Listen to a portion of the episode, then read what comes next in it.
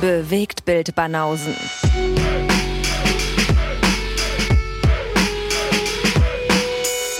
Filme, Kino und Serien, bis ihr kotzt. Fröhliche Weihnachten. Ja, frohe Weihnachten. Jetzt aber wirklich. Ja, heute sowieso, fast schon live Weihnachten. Ja, fast schon Bescherung. Ja. Und Aber ist dir mal aufgefallen, wir wir haben das die letzten Jahre konsequent durchgezogen. Wir haben, glaube ich, immer an Heiligabend entweder Kino oder eine Aufnahme gemacht. Das stimmt. Ja, geil. Ist jetzt Könnte man meinen- Tradition. Könnte man meinen, wir scheißen auf Heiligabend. Hm, wie, wie könnte dieser Eindruck bloß entstehen? Ja, ich für meinen Teil habe ja eine Ausrede. Das habe ich ja hier schon erwähnt, dass ich ja eigentlich nach dem orthodoxen Kalender streng, äh, streng genommen lebe und äh, mein Heiligabend und Weihnachten ja erst im Januar stattfindet. Insofern ist das für mich ein ganz stinknormaler Tag, wo ich mich dreifach bezahlen lasse als DJ, Als würdest du weil dann, keiner auflegen kann. als würdest du dann im Januar groß Weihnachtsaction machen. Nee, auch weniger. Stimmt. Ja. Also streng genommen, wenn man es streng nehmen würde, aber du nimmst es ja nicht streng, oder? Nee, ich nehme es nicht streng. Ich Ja. möchte einfach nicht, dass irgendwelche anderen Feiertage meinen Geburtstag überschatten. Und alleine schon deswegen blende ich diesen, diesen unwichtigen Feiertag aus und dieses äh, dumme Weihnachtsfest, Vollkommen damit legitim. mein Geburtstag im Vordergrund steht. Wer ist dieser Jesus? Ja. Was will der überhaupt? Was soll das? Ja. ja. Hätte sich mal einen anderen Geburtstag ein bisschen weiter weg aussuchen können. Aber wirklich. Ja. So, So, wir begrüßen die blasphemischen Leute. hallo, in liebe unserer blasphemische Hörerschaft. Leute, die, Ja. äh, naja, die diesen, die diesen Podcast ja wahrscheinlich erst nach Weihnachten hören durften, weil da kommt er auch erst raus.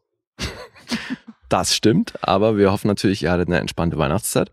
Ja, hoffen wir. Wir hoffen, ihr wurdet reichlich beschenkt und habt euch schön den Magen vollgehauen mit äh, veganem Zeug oder mit äh, nicht veganen Weihnachtsbraten, was auch immer. Mhm, Okay. Was auch immer ihr mögt. Ja. Sehr, was ist denn so Standardessen? Ist doch an Heiligabend Ganz. direkt. Nee, das ist doch eher dann so danach, oder nicht? Ganzes danach? Ich dachte, ich bin ja schlecht mit so Bräuchen und Traditionen, aber Also wenn ich so an klassisches Weihnachtsessen denke, ist es das so halt- Weihnachtsgans, oder? Wird die nicht immer Echt? Christmas Eve zubereitet? also von, ich kenne das nur so von Leuten aus meinem Umfeld und ich glaube, da ist so das, an Heiligabend ist so ähm, Kartoffelsalat und irgendwie irgendwelche Würste. Okay. Und dann an den, am ersten und zweiten Feiertag, Weihnachtstag gibt's dann richtig extra large, so Braten und Shit. Okay, das ist auf jeden Fall kompletter Kontrast zu dem, was ich äh, zu Heiligabend immer esse. Mhm. Weil meine, mein Ritual mein Brauch an Heiligabend ist es, abends loszuziehen und irgendeinen Laden zu finden, der noch auf hat, wo man irgendwas Essbares kriegt, weil in meinem Kühlschrank fast nur Getränke drin sind. Ja. Und dann lande ich bei irgendwelchen wirklich drittklassigen Dönerläden, wo ich normalerweise gar nicht reingehe, weil die erstklassigen Dönerläden auch alle zu haben, ab Mhm. 20 Uhr, ab 19 Uhr. Und ähm, hole mir dann wirklich so eine richtig schlechte türkische Pizza zu Heiligabend. Das ist so, Das hat Tradition, ja. das ist so bei mir die Tradition, dass ich wieder verpeile, meinen Kühlschrank voll zu machen und mir irgendwas zu holen, was man auch wirklich äh, Mhm. essen kann, wenn man nicht irgendwo bestellt. Ich bin schon sehr, sehr, ähm, sehr, sehr krass, was das externe Essen außerhalb oder äh, liefern lassen angeht. Und Heiligabend geht wenig. Ach echt, haben sämtliche Lieferdienste auch dicht? Da hat wirklich fast alles zu. Mhm. Also es ist wirklich nur so, wenn du dann so durchscrollst, so was offen hat, sind es vielleicht drei Läden oder so, die noch aufhaben und äh, alle, wo du normalerweise bestellst, die haben halt zu. Okay, dann Insofern- der drittklassige Döner. Genau, das ist dann meistens so, dass du dann irgendwo äh, blind bestellst bei Läden, die du nicht kennst oder die, die halt nicht Abend aufhaben. Das sind halt die, die sich nicht leisten können, irgendwie einen Tag zuzumachen. Mhm. Und das sind meistens nicht die coolen. Da fällt mir übrigens auch eine nette Anekdote ein zu Ratatouille. Also indirekt Ratatouille, weil ich sitze gestern in meiner Pause. Ich habe gestern gearbeitet und in meiner Pause der andere DJ hat aufgelegt und ich habe noch nichts gegessen. Dann bin ich losgezogen und habe noch was gegessen da äh, in der Nähe von der Kulturbrauerei und das ist halt so eine Pizzeria. Also was heißt Pizzeria? Das ist halt so ein Laden, der bereitet halt irgendwie die Pizzastücke zu, weißt du, und äh, gibt den auch den Lieferanten, dass sie die irgendwie äh, nach Hause hin liefern. Und ich habe gesagt, okay, ich hätte hier gerne eine Pizza, ich würde die gerne hier essen. Hab die dann bestellt und während ich meine Pizza gegessen habe, ich war der Einzige in dem Laden, sehe ich so eine Maus unter den Tischen durchflitzen und unter diese Ladentheke, wo die Küche ist, so rein. Juhu. Ich so, yes.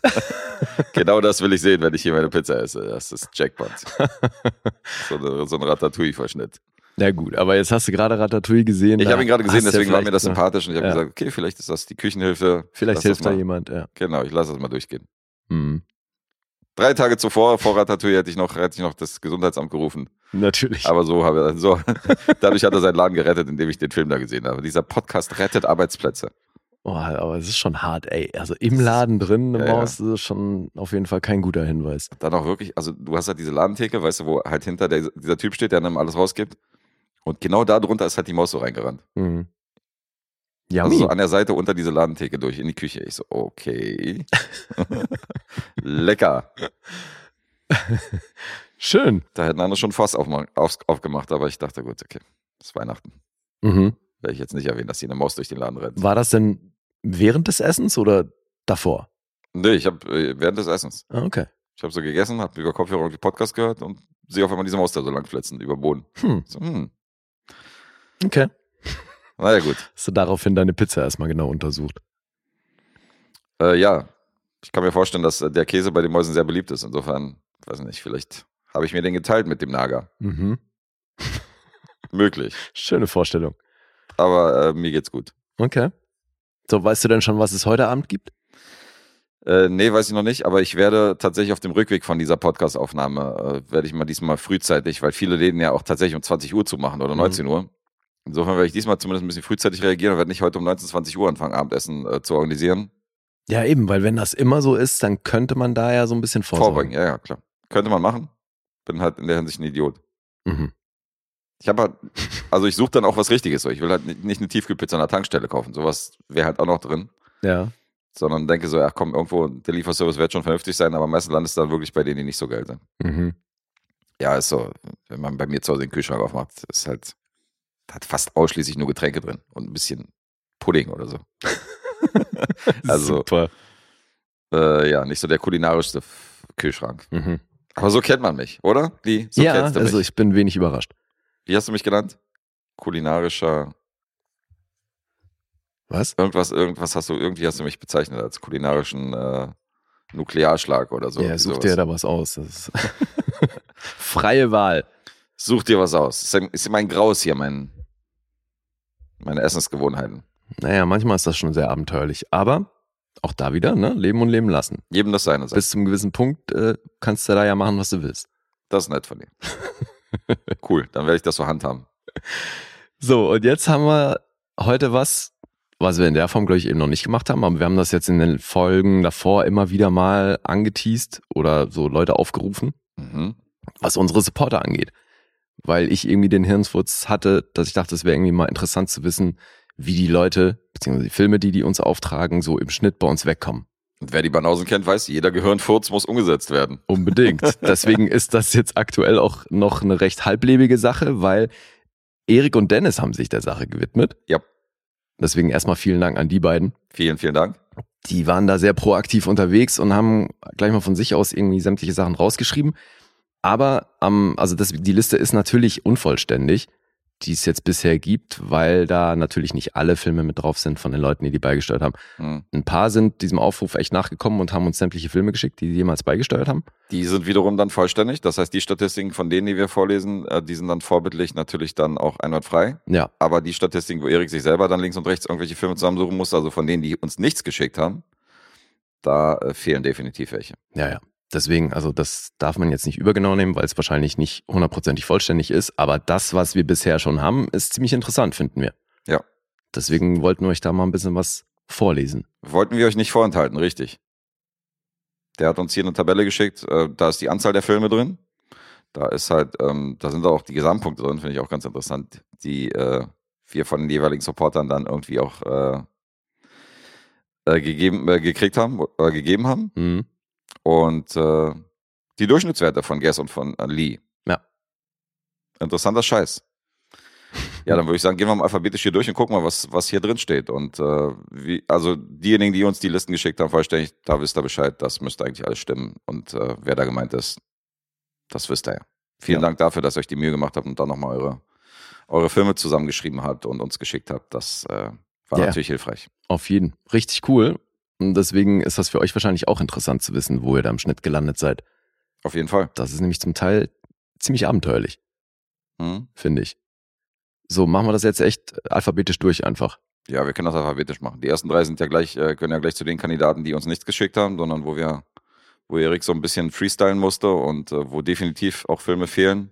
Ja, gleich beim ersten, ne? Alessandro meintest du ja schon, Ja. da ist jetzt nur ein Film in der Liste, der hat aber definitiv schon mehr hier zu hören bekommen. Ja, weil du hast ja den Adriano Celentano-Film von ihm gehabt. Ich habe alleine schon zwei Filme jetzt in dieser Zehnerziehung gehabt von ihm, Mistress und äh, Hanging with the Homeboys. Hanging with ja. the Homeboys. Das wären schon drei Filme. Also das ist auf jeden Fall, hat das keinen Anspruch auf Vollständigkeit. Und jetzt ist hier nur einer, ein Film drin. Ich weiß nicht, welcher das ist. Ich habe sieben Punkte gegeben. Ich siebenhalb. Du siebenhalb. Insofern muss das irgendwas Gemeinsames gewesen sein, offensichtlich. Stimmt.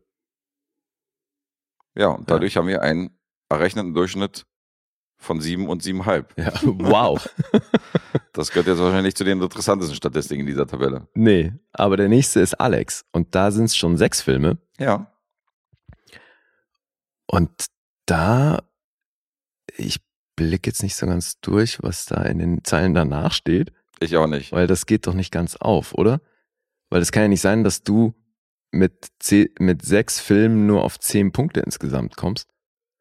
Wobei, das kann, doch, das kann dann sein, weil die, weil du dann vielleicht nur zwei davon gesehen hast oder so. Und der Rest von mir kam. Ach so, stimmt, ja. Ja, richtig. das kommt Da steht sogar ziemlich genau hin, weil du hast einen Durchschnitt von fünf. Dann waren, ja klar, Zwei Filme von steht mir. ja auch danach, sind zwei Filme, die von dir kamen und sechs von mir. Ah, okay, verstehe. Beziehungsweise, also ich habe alle von ihm gesehen und du nur zwei. Ja, und bei dir ist er damit im Schnitt bei fünf und bei mir bei 6,8. Mhm. Ja, und Amco, da sind es jetzt nur zwei Filme, der hat aber bei mir einen verdammt guten Schnitt damit. ist nämlich bei zehn. Und bei mir eine 8 ist jetzt auch nicht, äh, Ist auch nicht verkehrt. verachten, ja. nicht schlecht.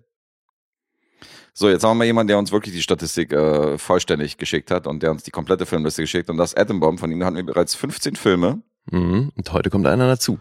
Heute kommt einer dazu, richtig. War äh, Los-Supporter und ist später, glaube ich, Auftragssupporter geworden. Insofern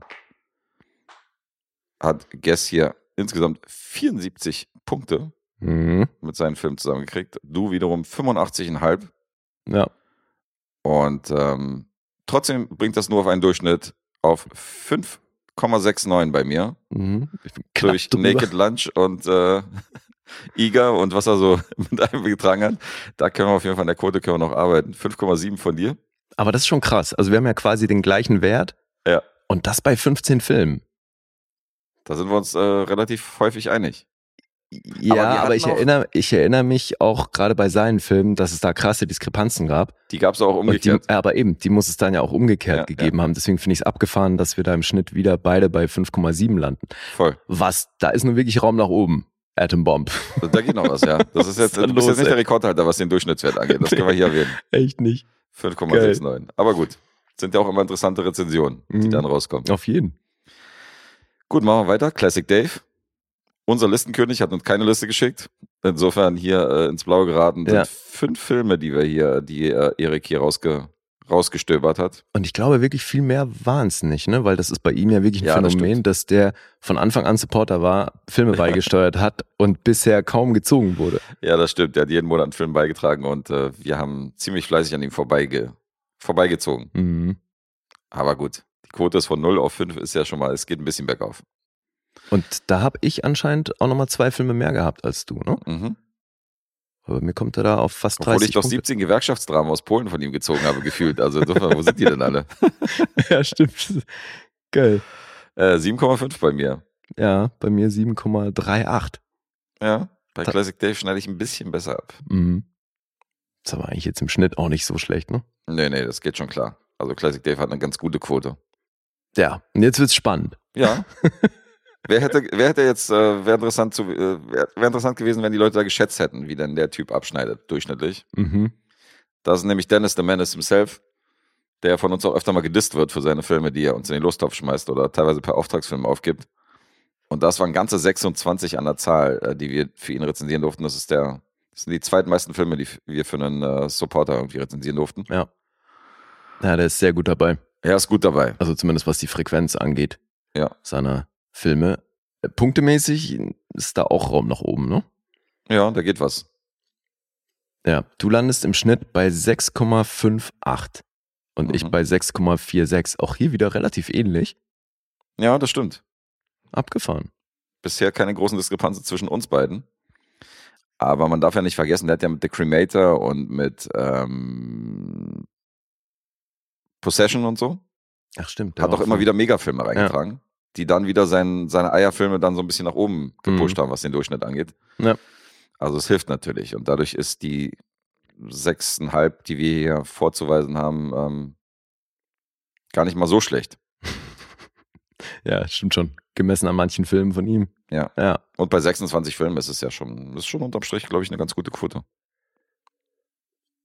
Ja. Geht besser. Ja. So, jetzt haben wir unseren Kumpel Dulle hier noch zu stehen mit vier Filmen. Mhm. Äh, der wiederum, Das könnte hinkommen, ne?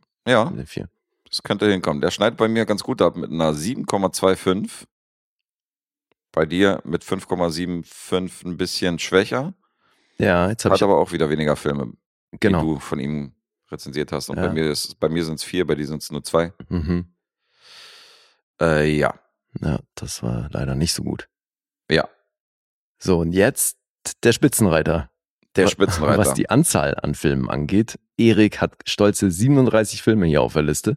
Supporter vom allerersten Tag bei Patreon und bei Steady, ähm, als wir das ins Leben gerufen haben. Insofern 37 Filme zu kommen, ist schon, ist schon nice. Und dann Ja. noch so ein paar Punkterate-Filme und so. Mhm, das ist amtlich. Ja. Und da kommt er auf einen echt guten Schnitt, finde ich. Und wir haben, warte mal, wir haben, haut das denn hin, dass wir beide 36 von ihm geraten haben?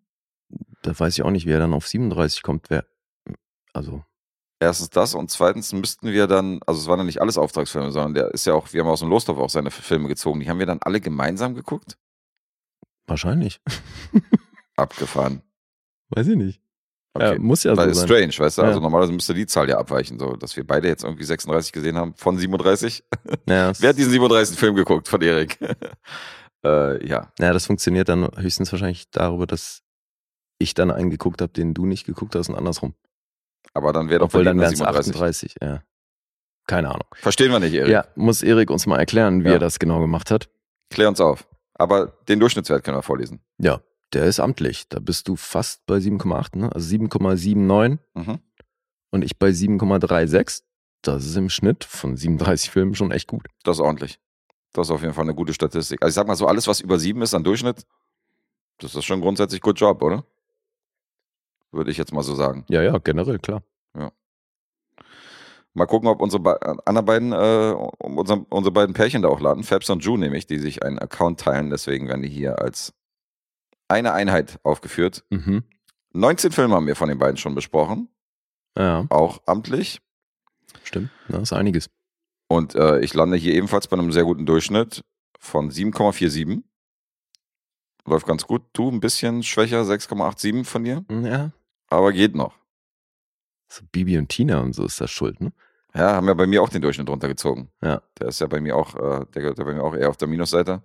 Aber offensichtlich bei vielen anderen Filmen dafür äh, gut gepunktet. Mhm. Ja. So. Der nächste ist Finn und der steht hier nur mit einem Film in der Liste. Ja, das haut nicht hin. Das kann fast nicht sein. Finn hat ja schon eine Supporter, so ein Supporter-Special von uns gekriegt, wo wir irgendwie von sechs Filmen irgendwie fünf von ihm gezogen haben. Mhm. Insofern, da sind schon alleine mehr Filme von ihm. Also, ähm, aber da Finn uns nicht seine Filmliste geschickt hat, ist das hier halt sehr unvollständig und deswegen steht auch hier nur ein Film drin. Ja. Und deswegen habe ich jetzt hier einen Mega-Durchschnitt von acht, der wahrscheinlich nicht stimmt. Und Lee einen Durchschnitt Nee, von. du bist bei sieben und ich bei achteinhalb. Ach so, da der verrutscht, ja. verrutscht, ja. ja. Ja, deswegen, das ist noch nicht wirklich repräsentativ, aber wir werden das äh, sukzessive auffüllen Mhm. und updaten. Sehr gerne. Ja, der nächste ist Hakan. Ganze zehn Filme unterwegs gehabt. Das könnte auch ungefähr hinkommen, ne? Mhm. Könnte passen. Da hast du nur sechs gebracht und ich neun.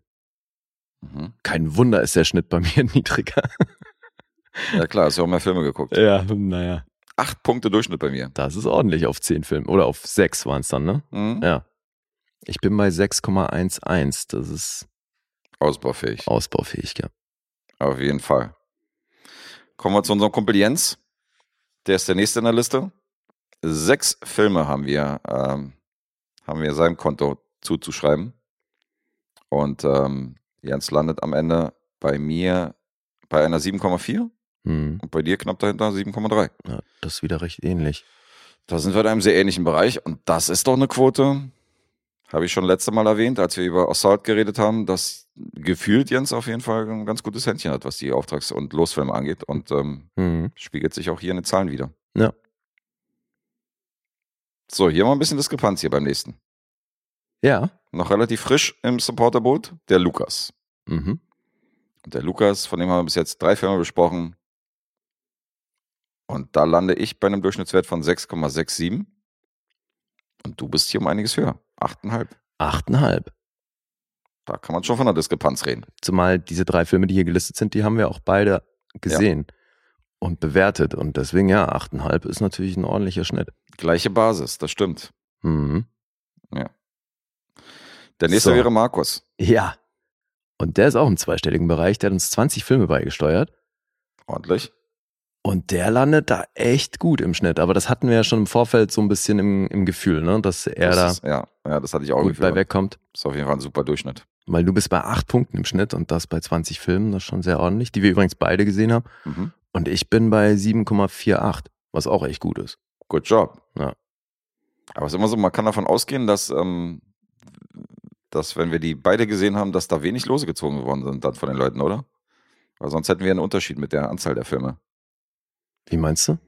Naja, normalerweise sind ja die Losfilme sind ja selten die, die wir beide bewerten. Das ist ja nur so, wenn einer mitguckt, sondern wenn wir beide die gleiche Anzahl an Filmen von Ja, das sind dann haben, Auftragsfilme wahrscheinlich. dann sind es halt primär die Auftragsfilme. Also ja, stimmt. In Aber seinem los Fall, ja. Losfilm hat Markus nicht so viel Glück. Äh, was die Lostrommel angeht, aber hat er, glaube ich, auch schon erwähnt, dass wir öfter mal an ihm vorbeiziehen, dass er sich nicht auf die Lostrommel verlässt. Dafür ist er Auftragssupport. Ja, hat er alles richtig gemacht. Ja. Weil 20 Filme, damit ist er schon echt gut im Rennen. Ja. Jetzt aber ein bisschen Diskrepanz hier. ja, gut, das ist ein Film. Mr. Yoshimitsu, Ja. eine der legendärsten Rezensionen dieses Jahres. Mhm. Branca Leone. Und mit diesem einen Film steht er hier auch in der Tabelle drin. Ja. Und damit habe ich einen Durchschnitt von 8 und Lee einen Durchschnitt von 3. Yay. Da ist unsere größte Diskrepanz. Glückwunsch, du hast es geschafft, diesen Podcast zu spalten.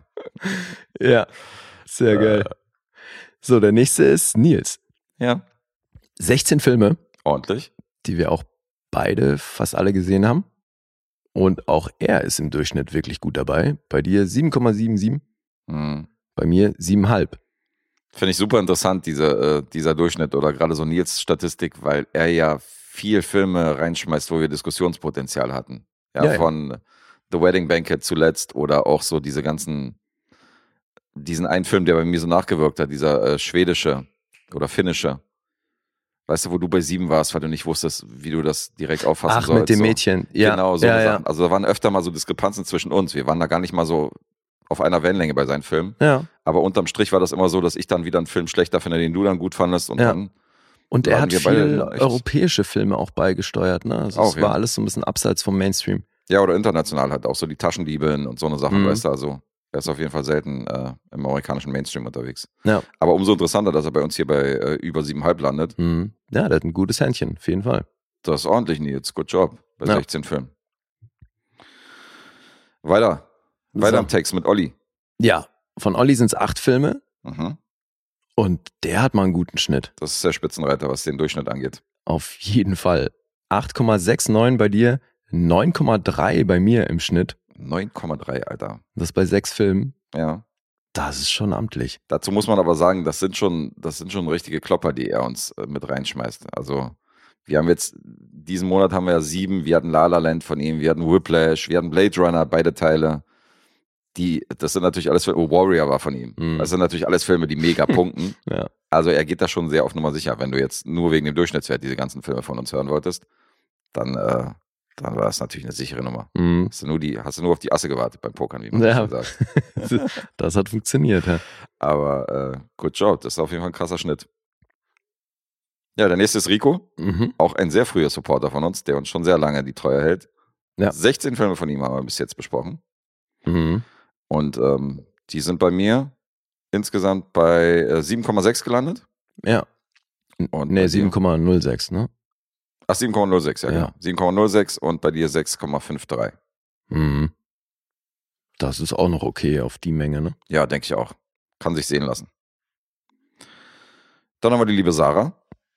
Ja, die kam noch nicht so oft zum Zug. Kam nicht so oft zum Zug, aber hat ja noch, hat ja noch ein paar Pferdchen im Lostlauf. Insofern kann noch kommen. Ja, Drei stimmt. Filme bisher. Ja. Und ähm, da waren auch Argento-Filme bei, die nicht so gut abgeschnitten haben. Mhm. Aber insgesamt ist das ein okayer Schnitt. 6,75 mein Durchschnitt, dein Durchschnitt 6,83. Ja. Das ist auch noch ein bisschen ausbaufähig, aber eben, sie hat ja noch nicht allzu viele Filme bekommen. So, der nächste wäre Sylo. Mhm. Ja, und von ihm haben wir natürlich, also gerade, ich glaube, letztes Jahr war super viel von ihm, ne? Ja, ja, alleine schon, dass, dass Sylo ja, ähm, der war ja wirklich, also der war ja die große Ausnahme, weil ich weiß nicht, ob wir das schon mal erzählt haben, aber Sylo hat ja das Auftragspaket doppelt gebucht. Das Mhm. heißt, der konnte uns zwei Auftragsfilme im Monat lang, aufgeben, ja. eine ganze Zeit lang und immer zwei Losfilme reinschmeißen. Und dadurch, dass wir immer zwei Filme von ihm monatlich gemacht haben, äh, kommt er auf diesen Output von 13 Filmen. Und das ist schon natürlich ein, äh, eine gute Anzahl an Filmen, die wir da von ihm besprochen haben. Mhm. Und das ist primär so Arthouse-Stuff internationaler Natur. Zuletzt hatten wir ja den ähm, Costa Brava Lebanon von ihm. Ja. Aber viele davon haben schon ganz gut bei uns abgeschnitten. Mhm. Ja, da war leider dann auch viel so japanisches Arthouse-Kino dabei. Ja, ne? Hat es wieder ein bisschen runtergezogen. Also es war so ein bisschen, war so ein bisschen Hit and Miss, aber insgesamt, wenn du siehst, wie er abgeschnitten hat, ist das schon ordentlich. Ja, uns. hat einen guten Schnitt. Du bist bei 7,35 und ich bei 7,04. Also auch hier über 7 im Schnitt. Das ist echt gut. Ja. So, Good job, Sylo. Und dann haben wir unseren Fantasy Master of all Supporters, Timo Weltenschreiner. der, glaube ich, mit seiner Anzahl an Filmen damit auf Platz 3 wäre. Oder? Hinter Dennis? Sehe ich das richtig? Ja, Ja. stimmt. Mit 22 Filmen, Drittmeister Filme, richtig. die wir auch alle, also beide alle gesehen haben. Und äh, er war noch nicht mal sehr konsequent dabei. Also es gab so Monate, wo er halt keinen Auftragsfilm beigetragen hat oder ähm, also es war noch nicht Mhm. mal so konsequent, dass er jeden Monat was beigetragen hat. Insofern Stimmt. trotzdem auf 22 gelandet. Mhm, ja, das ist ja auch schon eine ganze Weile dabei. Mhm. Danke dafür. Und der kommt im Schnitt echt gut weg. Bei dir 7,48, Mhm. bei mir 6,59. Kann sich sehen lassen. Ja. Krass, das ist ja fast ein Punkt schlechter bei mir im Schnitt. Cool. Ja, und die Liste, das ist wieder eine der Listen, die stimmt, weil Timo hat uns äh, von sich aus dann wirklich seine komplette Liste geschickt, so von Mhm. seinen Filmen. Insofern ist das, müsste das sehr akkurat sein von den Zahlen. Okay, ja, cool. Ja, dann haben wir noch Jascha als letztes, aber das haut auch nicht hin, weil hier steht ein Film drin und ähm, das waren definitiv auch mehr als ein Film. Mir fällt schon alleine Wächter der Nacht und äh, Broken Circle an. Mhm. Und äh, hier steht ein Film drin mit sechs Punkten Durchschnitt von mir und sechs Punkten von Lee. Ja, das kann nicht sein. Das ist wieder etwas verfälscht. Aber Ja. gut, wir Ja, wollten es mal ja vollständigkeitshalber vorlesen. Insofern sehr interessant hier, diese Ja, Liste und dieser Durchschnittswert. Also Olli Spitzenreiter auf, auf unseren Seiten, von beiden Seiten aus. mhm. Und äh, ja, ist interessant. Bei mir ist halt wirklich der Schwächste ist Attenbomb mit 5, nee, hier, 5 von Alex. Weiß ich auch nicht. Bei sechs Filmen. Aber gut, Alex, äh, von denen, die uns wirklich die Listen zugeschickt haben, ist 5,69 ist Attenbomb bei mir am schlechtesten dran. Mhm. Ja, bei mir auch mit 5,7. Ja. Ja. Da, wo wir dann wirklich sagen können, okay, hier, es, äh, hier stimmt die Liste auch und hier sind alle Filme drin. Ja, aber wie du schon gesagt hast, das sind ja manchmal die interessantesten Rezensionen. Ja, das stimmt. Und da würde ich sagen, schauen wir mal, ob heute auch welche von der Sorte bei sind, weil wir wollen ja nebenbei auch noch über Filme reden, neben den Statistiken. Aber wir werden natürlich uns nicht nehmen, in den letzten, äh, in den nächsten ein, zwei Episoden auch nochmal die eine oder andere Statistik rauszuhauen, besonders bei der ersten Folge im neuen Jahr. Da werden wir ein bisschen Rückblick betreiben und gucken, was unsere Top 10 sind, wie viele Serien haben wir geguckt, wie viele Filme haben wir geguckt und äh, Ja, genau. Letterbox-Statistiken und so weiter und so fort.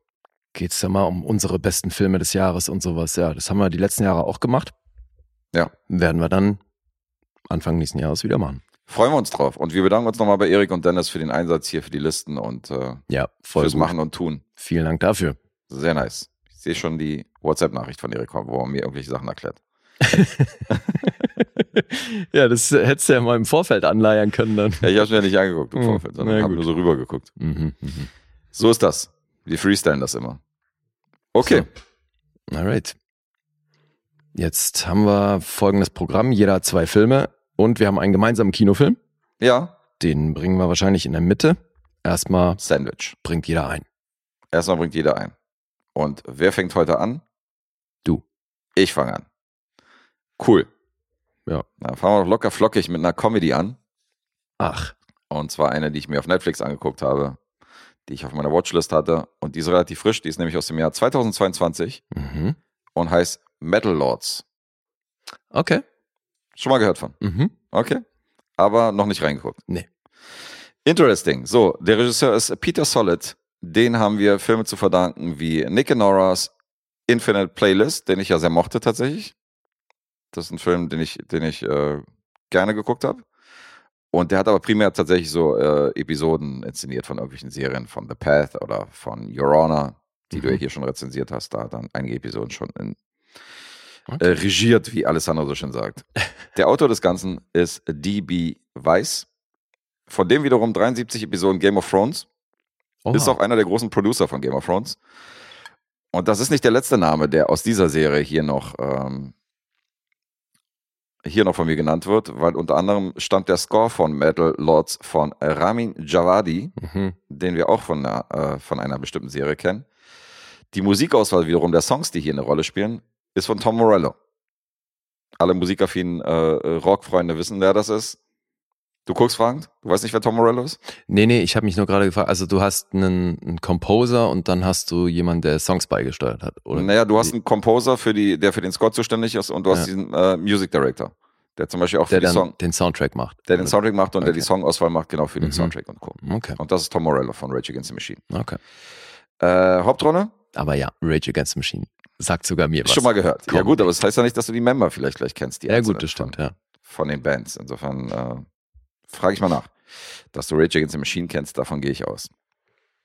Ähm, Hauptrolle Jaden Martell. Der spielt Kevin, den kennen wir aus St. Vincent, ist der kleine Junge. Den kennen wir auch aus Knives Out aus dem ersten Teil. Da Mhm. noch relativ gestriegelt, hier weniger gestriegelt, weil ähm, er spielt so ein bisschen so einen langhaarigen, bebrillten College-Gänger, der auch wieder hier so eine Außenseiterrolle einnimmt. Er ist halt in der Marching Band, Mhm. ist der Schlagzeuger, der hat so ein bisschen trommelt durch die Gegend läuft und die, äh, und die äh, Sportjocks anfeuert. Und ähm, Schlagzeuger einer Marching Band klingt voll lustig. ja, ist Also halt, lustig, als oder? hätte er so sein komplettes Drumset mit dabei. Ja, er ist, äh, eigentlich ist er nur so ein Trommler, Ja. weißt? Also er hat ja, klar, es ist ja kein Schlagzeug, was er da, was er da mitschleppt, es ist ja nur so eine kleine Trommel. Und ähm, ein Schulkamerad von ihm heißt Hunter. Und Hunter ist halt ein richtiger Metalhead. Mhm. Der hat halt diese typische Kutte, der hat seine Aufnäher auf der Kutte, der hat lange Haare und äh, Aber lebt, das halt, sp- spielt ihm heute, ja. lebt halt Metal. Ja, spielt ihm heute. Okay. Und Hunter hat dann ein Problem. Der würde sich gerne bewerben bei der Battle of the Bands, die da stattfindet. Das ist ein Mhm. großes Musikfestival, wo halt Bands groß werden können und äh, wo man halt richtig Karriere machen kann. Denn ähm, Troy Nix von Killaton, das, die haben nämlich Legendenstatus. Und die sind da mal aufgetreten bei diesem Battle of the Bands, haben gewonnen und sind dann eine überkrasse Underground-Metal-Band geworden, diese Killaton. Haben sich dann zwar später aufgelöst, aber in diese Fußstapfen will halt auch Hunter treten, weil er sagt so, ey, einmal so wie Troy Nix oder Killaton so eine Karriere machen, wäre fett. Mhm. Dieser Troy Nix von Killaton tritt, tritt später übrigens auch nochmal in Erscheinung in diesem Film. Der wird gespielt von Joe Manganiello. Okay. Ganz geile Rolle. Mhm. Und äh, das Problem ist, der kann nicht alleine eine Band machen und deswegen braucht er einen Schlagzeuger. Und der erste Schlagzeuger, der ihm einfällt, ist natürlich dieser Trommler aus, äh, aus der Marching Band, weil der muss ja auch wissen, wie man Schlagzeug spielt, wenn er, wenn er da auch trommeln kann. Das Ja. Problem ist bloß, der hat überhaupt keine Ahnung von Schlagzeug spielen, weil der kann einfach nur dumm, dumm, dumm, weißt du? Mhm. Okay. Und ähm, der muss erstmal trainieren und lernen. Und äh, der hat eine Band gegründet namens Skullfucker, Hunter. und die sollen halt antreten beim Battle of the Bands. Okay. Und, Und- er ist da der Leadsänger oder was macht er in der Band? Er ist der Leadsänger und spielt halt die Gitarre. Ah, okay. Mhm. Und dann heißt es auch immer so, wie ihr seid nur zu zweit. Und immer wieder kommt das gleiche Beispiel. Ach, wie die White Stripes, ja? Wenn die sagen so, ja, nee, hier ist kein anderer, wir sind nur zu zweit, es gibt keine anderen. So, ah, wie die White Stripes. Das kommt dann Na, öfters, finde ich immer gut. Und äh, Hunter ist dann irgendwann so, am Anfang sagt er so, nein, nicht wie die White Stripes und so weiter. Und dann nennt er halt andere Bands, die halt mehr so in seine, in seine Schiene fallen, weil der will nicht mit so einer Indie-Band verglichen werden, sondern der ist halt Metal. Und, ja, ähm, ist nicht, also ich meine, White Stripes würde ich jetzt auch nicht mit Metal in Verbindung bringen. Eben, Ich überlege aber gerade, ob es eine bekannte Metalband gibt, die nur aus zwei Leuten besteht. Ja, weiß ich auch nicht. Weiß ich jetzt auch nicht ad hoc. Hm. Aus dem Stehgreif. Okay. Ähm, eventuell gibt es ja noch jemanden Dritten, den man in die Band mit reinnehmen wollen würde, aber das, ähm, dieses Ziel ist sehr einseitig, weil ähm, Kevin fällt ein junges Mädchen auf. Und dieses junge Mädchen ist die Klarinettistin der Marching Band Emily. Mhm. Und ähm, die spielt halt ihre Klarinette, wird halt von dem, von dem Director dieser Marching Band, wird halt so ein bisschen zurechtgewiesen, dass sie so ein bisschen schief spielt. Und dann kommt raus, diese Dame hat definitiv Aggressionsprobleme. Mhm. Weil die schlägt ihm die Klarinette um die Ohren, ne, greift halt einen Stuhl, der da irgendwo rumsteht und schmeißt ihm den Trainer hinterher und so Okay. und rastet übelst aus. Also die hat wirklich psychische Probleme und äh, braucht auch Medikation, um das Ganze irgendwie in den Griff zu kriegen. Und eines Abends, wo, äh, wo Kevin, die Rolle von Jaden Martell, halt irgendwie in der Schule ist, hört er halt eine Cellistin spielen Mhm. aus, so, aus dem Musikraum, aus dem Proberaum und geht halt hin und sieht halt, okay, es ist Emily. Die kann halt nicht nur Klarinette spielen, sondern spielt dann Cello und spielt super krass. Mhm. Also halt so klassische Stücke, aber ähm, irgendwie immer dieses gleiche Stück. Wenn du die Melodie hörst, dann weißt du sofort so irgendwie jedes, jedes Cello-Stück, was irgendwo gezeigt wird im Film, ist immer die gleiche Melodie. Okay. Und das spielt sie gerade. Dann ist auch aber beides Instrumente, die man nicht unbedingt sofort mit Metal in Verbindung bringt. Nicht unbedingt. Aber trotzdem denkt, ähm, trotzdem will Kevin das halt Hunter vorschlagen, dass er sagt so, was hältst du denn davon, wenn wir sie in die Band nehmen? Mhm. Und er ist aber natürlich sofort komplett dagegen, weil er sagt, A, ist es kein Metal, B, will ich keine Yoko Ono in der Band haben, die irgendwie alles splittet, Frauen bringen nur Stress. Dann sagt er so, ja, was, und, und Frauen haben auch im Metal nicht zu suchen oder im Rock, in der Rockszene. Dann Mhm. sagt Kevin, was mit den Runaways, Joan Jett und so. Und dann überlegt Hunter kurz und das ist schon ganz geil. Dann sagt er, ja, aber es ist Joan Jett so, okay? Also so von wegen so, das ist dann die ganze Diskussion so. so was ist das für ein Vergleich? Es ist Joan Jett. Und ähm, ja, der will natürlich nicht Emily in der Band aufnehmen. Mhm. Außerdem hat er genug zu tun, weil er ja Kevin erstmal Metal beibringen muss. Weil Kevin selber hat ja keine Ahnung. Der hat ja, der hat von der Musik keinen Plan und muss erstmal diese ganzen Songs lernen. Also macht er ihm eine Liste, so eine Hausaufgaben-Trackliste, wo er halt wirklich aufschreibt, Band, Song. Mhm. Und dann so Judas, Pri äh, Judas Priest, dann so Metallica, äh, Black Sabbath, Und Warpigs das und soll so. er sich anhören, oder was ist das soll er sich anhören und Mhm. die soll er lernen, hat am Schlagzeug. Ach so, okay. Und dann paukt Kevin. Mhm. Tag ein, Tag aus. Und dann sitzt er in diesem Schlagzeug und trommelt wirklich so Black Sabbath, hört sich in diese ganzen Bands rein und dann hast so eine, so eine kleine Training, Training-Montage, wo der halt wirklich gut wird. Okay. Wo der da am Schlagzeug definitiv diese Bands nachspielen kann. Mhm. Und er macht heimlich folgendes, er gibt Emily diese gleiche Trackliste, dass sie die Sachen am Cello lernt. Am Cello, okay. Ja, und sie findet es erstmal okay, sie findet es erstmal abgefahren und hintergeht so ein bisschen Hunter, weil er weiß nichts davon, dass Mhm. er ihr auch die Liste gegeben hat. Aber jedenfalls hat sie auch dann irgendwann die ganzen Tracks drauf und die hatte vorher mit Metal und diesen ganzen Rocksongs, die auf dieser Liste stehen, hatte sie auch nichts am Hut. Also die lernt das Mhm. auch so aus dem, aus dem FF, aus dem Nichts. Und dann geht es darum, dass diese beiden oder beziehungsweise diese drei dann im Laufe des Films sich zusammenraufen, um, äh, um dann beim Battle of the Bands anzutreten Mhm. Und diesen Legendenstatus von Kyloton halt zu übernehmen und dann groß zu werden, weil es, Metal ist halt ein, ist halt ein Lifestyle.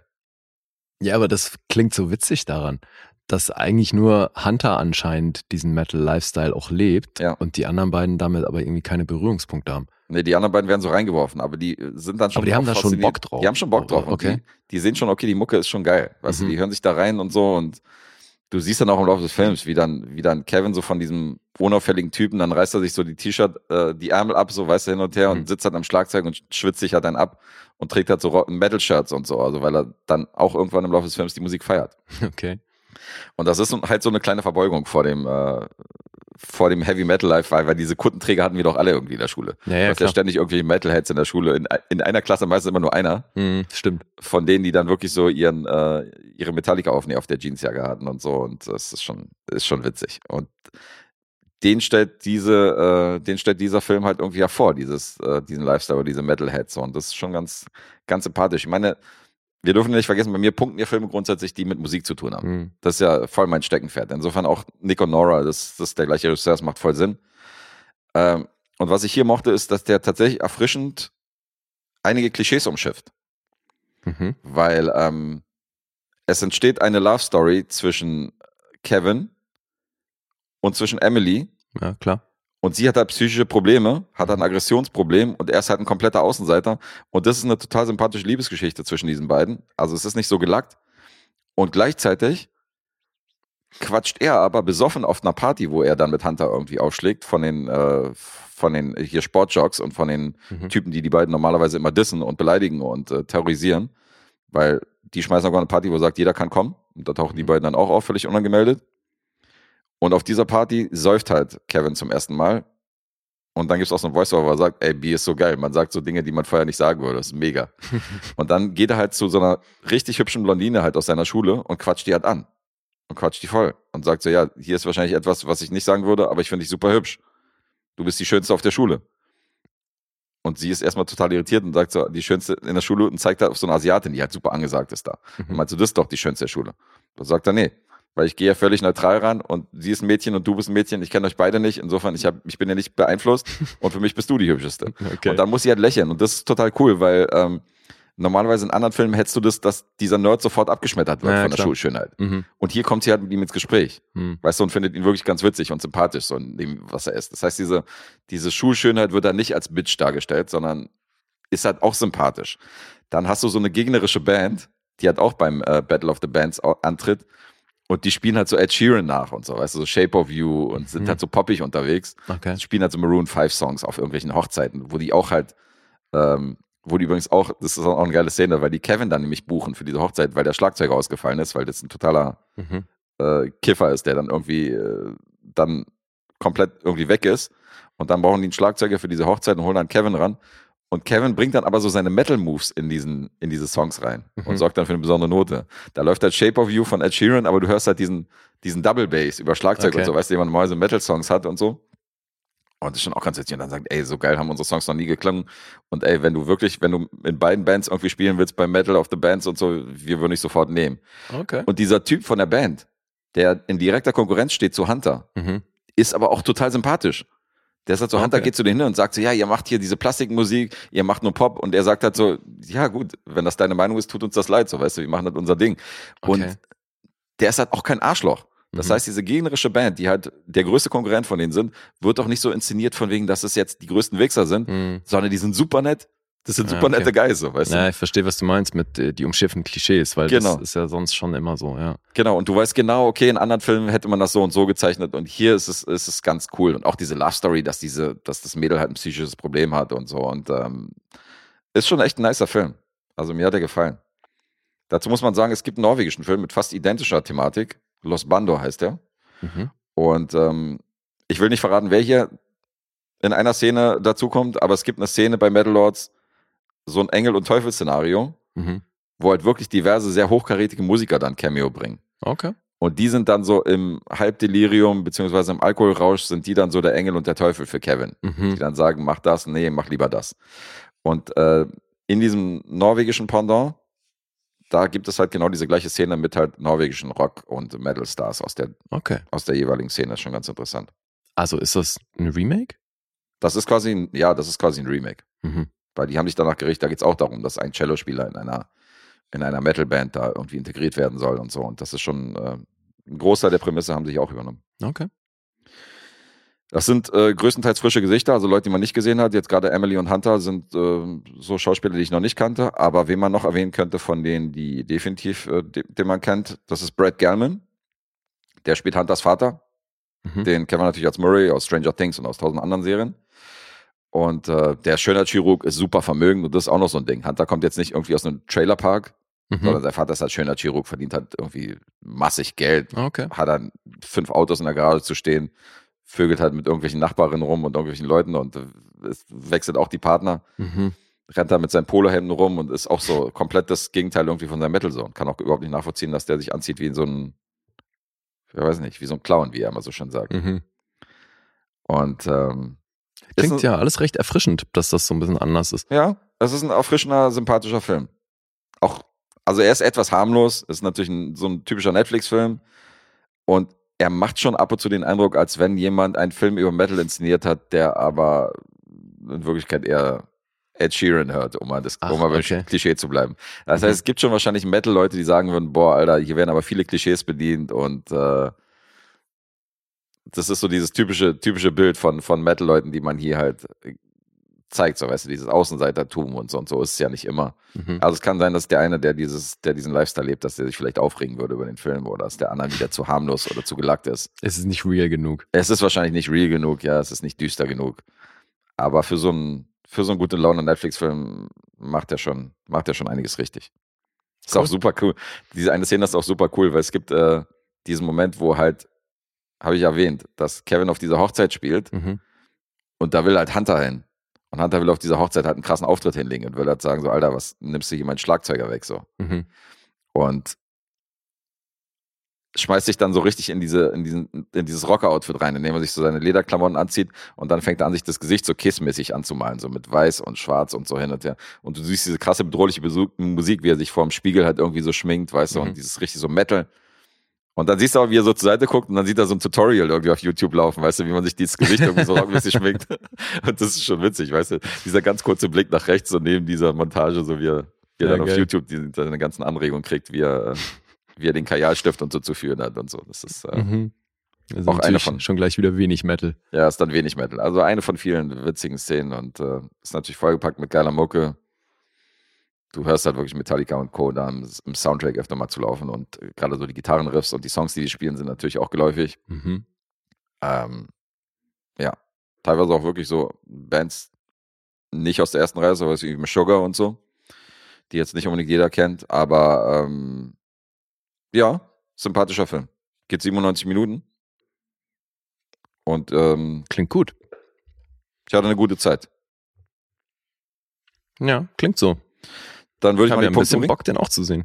Schön, ja, kann ich mal, kannst du mal auf die Wunschliste setzen. Das ist, wie gesagt, also jetzt nicht allzu viel erwarten, aber äh, das ist wahrscheinlich ein Film, der bei mir auch mehr Punkte als bei anderen, weil das sind eher so mäßige Punkte.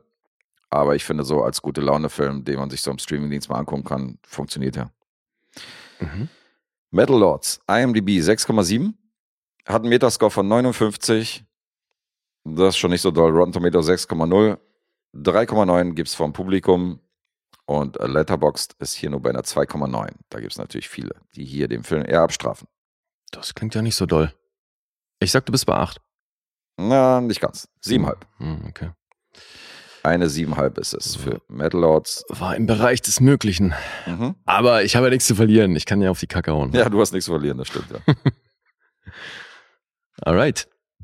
So, bei mir ist es schon wieder ein A24-Film. Schon wieder von einer weiblichen Regisseurin. Schaffst du das dieses Jahr, die alle zu gucken? Nee, Quatsch. Bei dir weiß man nicht. Ja, ja. Nee, es sind dann doch noch echt einige.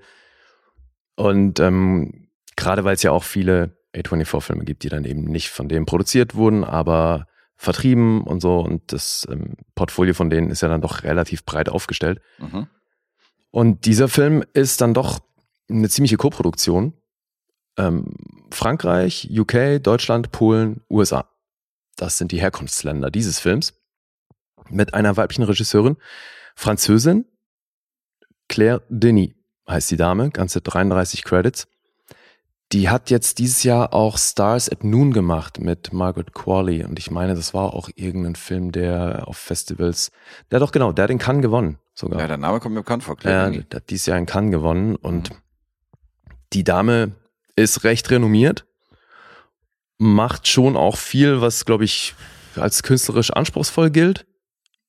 Ich muss gestehen, ich habe noch nichts anderes, zumindest nicht bewusst, irgendwas anderes von ihr gesehen. Vielleicht haben wir sie auf Ottos T-Shirt mal gesehen. Könnte auch sein. ja, wer weiß. Aber ich glaube, von dem Film hast du bestimmt auch schon was gehört. Und ich habe wirklich, ich habe dreimal auf unserer Liste geguckt, ob wir den nicht schon hatten, weil irgendwie dachte ich so, ja, das klingt irgendwie so, als hätten wir das schon. Oder als wäre das irgendwie ein Losfilm oder sowas. Aber auch da habe ich mehrfach nachgeguckt, steht nicht drauf. Vorbildlich. Ja, oder? Geil wäre, wenn es jetzt dann trotzdem irgendwo draufsteht und ich es einfach schlichtweg übersehen habe. Aber das würde mich sehr wundern. Deswegen jetzt erstmal aus dem Jahr 2018 High Life. Mhm. hast du bestimmt schon was von gehört. Gehe ich zumindest von aus. Weil der Typ, der hier die Hauptrolle spielt, dann doch jemand ist, der hier schon, ja, so hin und wieder kontrovers diskutiert wurde. Robert Pattinson spielt hier nämlich Monte. Das ist die absolute Hauptrolle in dem Ding. Hast du denn von dem Film schon was gesehen, was gehört? Ich glaube ja. Es klingelt leicht. Mhm. Also ich habe jetzt natürlich The Good Life im Kopf, irgendwie mit Robert Pattinson, aber äh, um Ja. geht's wahrscheinlich nicht. Nee, ich glaube aber, er wurde tatsächlich bei The Good Life, warte mal, war der, da war der vor oder nach? Das war dieser Safety-Film, ne? Ja, und, genau. Ähm, ja. Ich- War das auch ein A24-Film? Ja. Und ich glaube, die Ja, stehen auch insofern im Zusammenhang, als dass der eine so ein bisschen als Inspiration für die Besetzung von Pattinson gedient hat. Ah ja. Ich meine, das war so rum, dass Highlife zuerst gab. Ich weiß es nicht. Jedenfalls war das sowieso so eine Sache mit der Besetzung. Claire Denis hat da wohl im Vorfeld mit verschiedenen Autoren zusammengearbeitet, hatte dann eine so eine recht renommierte, mit der sie das Projekt angehen wollte und die wollte das aber total umschreiben und wollte auch nicht Pattinson in der Hauptrolle und wollte da irgendwie ein Happy End und also alles ganz komisch. Mhm. Und das war für Denis so am Thema vorbei, dass die sich von der getrennt hat und meinte so, nee, also da, wir haben einfach eine unterschiedliche Lebensphilosophie, eine unterschiedliche Auffassung von dem Stoff und so, das passt halt nicht.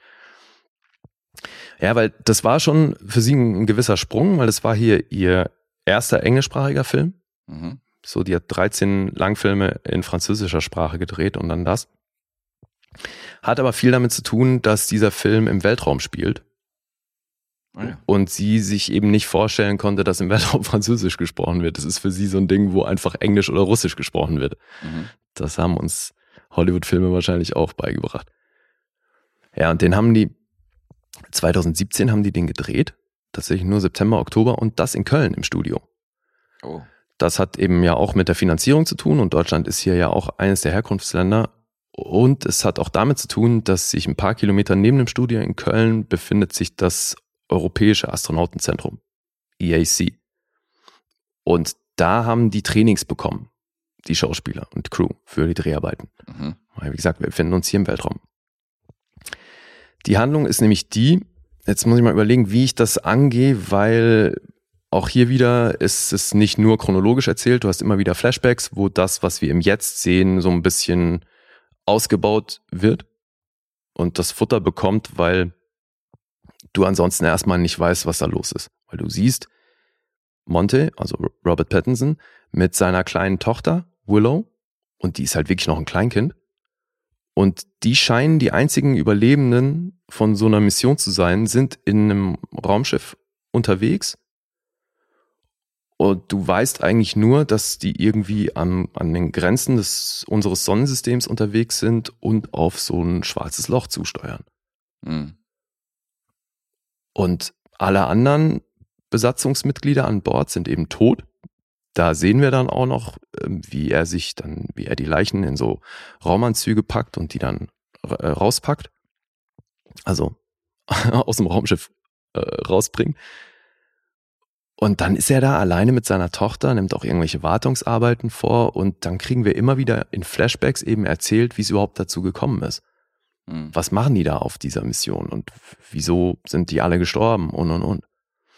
Und deswegen erzähle ich, glaube ich, jetzt eher so die, die Prämisse, die man dann zwar erst im Verlauf des Films erfährt, aber ich glaube, also hängst halt völlig am Turm, wenn ich dir sage, ja, er ist mit seiner Tochter da jetzt alleine im Raumschiff, äh, steuert auf ein schwarzes Loch zu. Das wäre dann im Grunde die komplette Handlung. Das andere ist jetzt aber nicht wirklich ein Spoiler. Mir ist nur aufgefallen, dass passend mit meinem anderen Film und dem, den wir heute noch gemeinsam haben, dass ich hier so ein bisschen Themenabend habe, weil im Grunde geht es in allen dreien um Körperflüssigkeiten. Okay. Und jedes Mal um eine andere. Tja, jedem Tierchen sein Pläsierchen. Und das Ding ist, ich habe auf Letterboxd eine Rezension gelesen, Alter. Ich habe das Ding so gefeiert, dass der meinte, hey, wie können die das verpasst haben, hier die Tagline rauszuhauen? In space, no one hears you cream. Und er, er hat so recht damit, Alter. Okay. Weil es so ein bisschen Alien mit Sperma ist, ey. Das ist schon, also wäre auf jeden Fall was dran. Aber das ist hier eben auch die Körperflüssigkeit, die tatsächlich im Fokus steht. Sperma, so, so. Ja. Mhm. Und nein, es ist kein Porno. Es ist ein total künstlerisch anspruchsvoller A24-Film. Okay? So, jetzt die Prämisse, die man, wie gesagt, erst im, im Verlaufe des Films mitbekommt, die aber, glaube ich, jetzt für Leute, die das hören, ganz interessant ist, ob, wenn es darum geht, zu entscheiden, will ich diesen Film sehen oder nicht, weil der ist speziell. Und das nicht nur, weil A24 draufsteht, sondern der ist echt, der ist unbequem. So, der ist eigentlich total langsam und eben du kriegst Informationen erst so peu à peu und der hat was total Hypnotisches. Ja, danke. Tatsächlich, das trifft drauf zu, weil der, Wort, der, der lullt dich so ein bisschen ein und irgendwie hast du erst hinterher eine, die Chance zu blicken, worum es hier eigentlich ging. Mhm. Und das ist tatsächlich hat sich das auch wieder verändert, so in meiner Wahrnehmung. Und das wieder einer von denen, die nachwirkt, ja. Ja. weil im ersten Moment dachte ich schon so, okay, sind alles schöne Bilder und so, aber hä? Also, ja, hat eine Weile gedauert, bis sich das so bei mir zusammengesetzt hat. Mhm. Jetzt ist es so, dass alle Besatzungsmitglieder an Bord sind ehemalige Kriminelle, die zum Tode verurteilt wurden und deswegen auf diese Mission ins All geschickt werden. Okay. Deswegen, die konnten sich das nicht wirklich aussuchen. So, und der längerfristige Plan ist es, aus diesem schwarzen Loch eine alternative Energie zu gewinnen. Und weil das eben alles sehr experimentell ist, werden da einfach Sträflinge hingeschickt. Mhm. Jetzt gibt's da eine Figur an Bord, das ist Dr. Dibbs. Die wird von Juliette Binoche gespielt. Und die hat so ein bisschen das Sagen an Bord. Die ist zwar, wie wir dann im weiteren Verlauf erfahren, selber auch mal kriminell gewesen oder hatte eben auch eine, eine Vergangenheit, wo sie verurteilt wurde.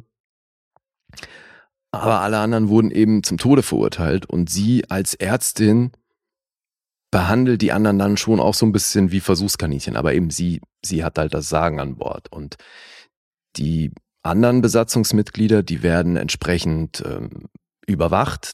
Die kriegen nachts kriegen die ähm, Drogen, damit die sediert werden, damit die äh, ruhiger schlafen können. Dann wird denen permanent ähm, Blut und eben auch Sperma abgenommen und äh, sie versucht auf diesem Trip im All künstlichen Kind zu erzeugen. Weil Sex untereinander ist verboten, Mhm. aber es gibt so einen Raum namens The Box und das ist ein Raum, der halt ausschließlich zur Masturbation genutzt wird. Der hat auch entsprechende Vorrichtungen. Da gibt's so einen Stuhl. wir doch bei THX, oder? Ja, So ein Gerät. ja. Wobei, also die, das Gerät, was man hier sieht, das primär von Frauen genutzt wird, weil das so ein Stuhl ist, auf den die sich setzen können. Mhm. Und das hat natürlich auch was hochgradig Sexuelles. Schon auch in der Inszenierung. Aber das Krasse ist, dass die dabei fast komplett, äh, nicht komplett, aber sie, äh, sie gehen, umgehen den Einsatz von nackter Haut schon weitestgehend. Mhm. Und das ist irgendwie interessant. Ja, jetzt überlege ich mal. Also diese Dips hat eben auch eine Vergangenheit, die brauche ich jetzt auch nicht aufdrüsseln, weil so ein bisschen was soll man dann ja doch noch haben vom Film. Und interessant daran ist, dass die, die Gefangenen untereinander, natürlich gibt es dann auch immer wieder mal so Avancen von dem einen zu anderen und ähm, werden entsprechend zurückgewiesen und jeder hat so ein bisschen sein, sein Süppchen am Kochen. Nur Monte geht da auf keine Avancen, die es von anderen Leuten gibt, irgendwie ein. Der ist ein ziemlicher Einzelgänger. Und wie er dann an das Kind kommt, was wir ja in der späteren Timeline sehen, Mhm. das brauche ich jetzt auch nicht verraten. Aber das ist jetzt auch nicht so, als ähm, hätte er da wirklich viel eigenes beigesteuert. Ja, ich glaube, so viel kann ich mal erzählen. Es gibt an Bord noch so einen Garten. Das war wohl auch eine Hommage an Tarkovsky wegen Solaris und so. Und das habe ich tatsächlich schon auch erkannt. Ähm, dieser, dieser Garten, der dient natürlich dazu, dass die da Essen anbauen können und so ein bisschen Grün haben, natürlich auch für Sauerstoffproduktion, das ganze Gedöns. Dann gibt's hier einen, der sich dem Garten sehr widmet und der sich da auch am meisten zu Hause fühlt. Das ist Andre 3000. Der spielt hier Czerny. Mhm. Mia Goth haben wir noch. Irgendwie auch öfters in A24-Filmen. Lars Eidinger spielt hier sowas wie den Captain von der Besatzung. Das ist ein wilder Cast. Ja. Ian Mitchell könnte man auch noch kennen. Jetzt zuletzt natürlich durch House of Dragon, aber ich glaube in Last Kingdom hatte der schon auch eine große Rolle. Und ja, ist ein interessanter Cast. Mhm. Schon auch eben wild zusammengewürfelt. Und es ist insofern ein interessanter Film, weil obwohl es hier so eine, ein klares Sci-Fi-Setting ist, geht's in dem Film nicht um Sci-Fi. Und da habe ich mir auch so ein paar Sachen von der Regisseurin durchgelesen, was sie so zu dem Film sagt. Und das ähm, unterschreibt sie schon auch. Sagt auch, es ist in ihrem Film geht's nicht um Sci-Fi, geht vielmehr um, um Zärtlichkeit im Weltraum. Es geht dann aber auch so um so große Dinge, weißt du, wie Vertrauen, Aufrichtigkeit, Treue, all diese Dinge. Dann hat er irgendwo auch eine gewisse Brutalität, es gibt dann schon so an ein, zwei Stellen gibt so Gewaltmomente, Mhm. wo dann natürlich auch gut durchkommt, was die eben alle auch für eine Vergangenheit mit sich bringen und was für einer beschissenen Situation die im Grunde sind, die sie ja niemand wirklich ausgesucht hat.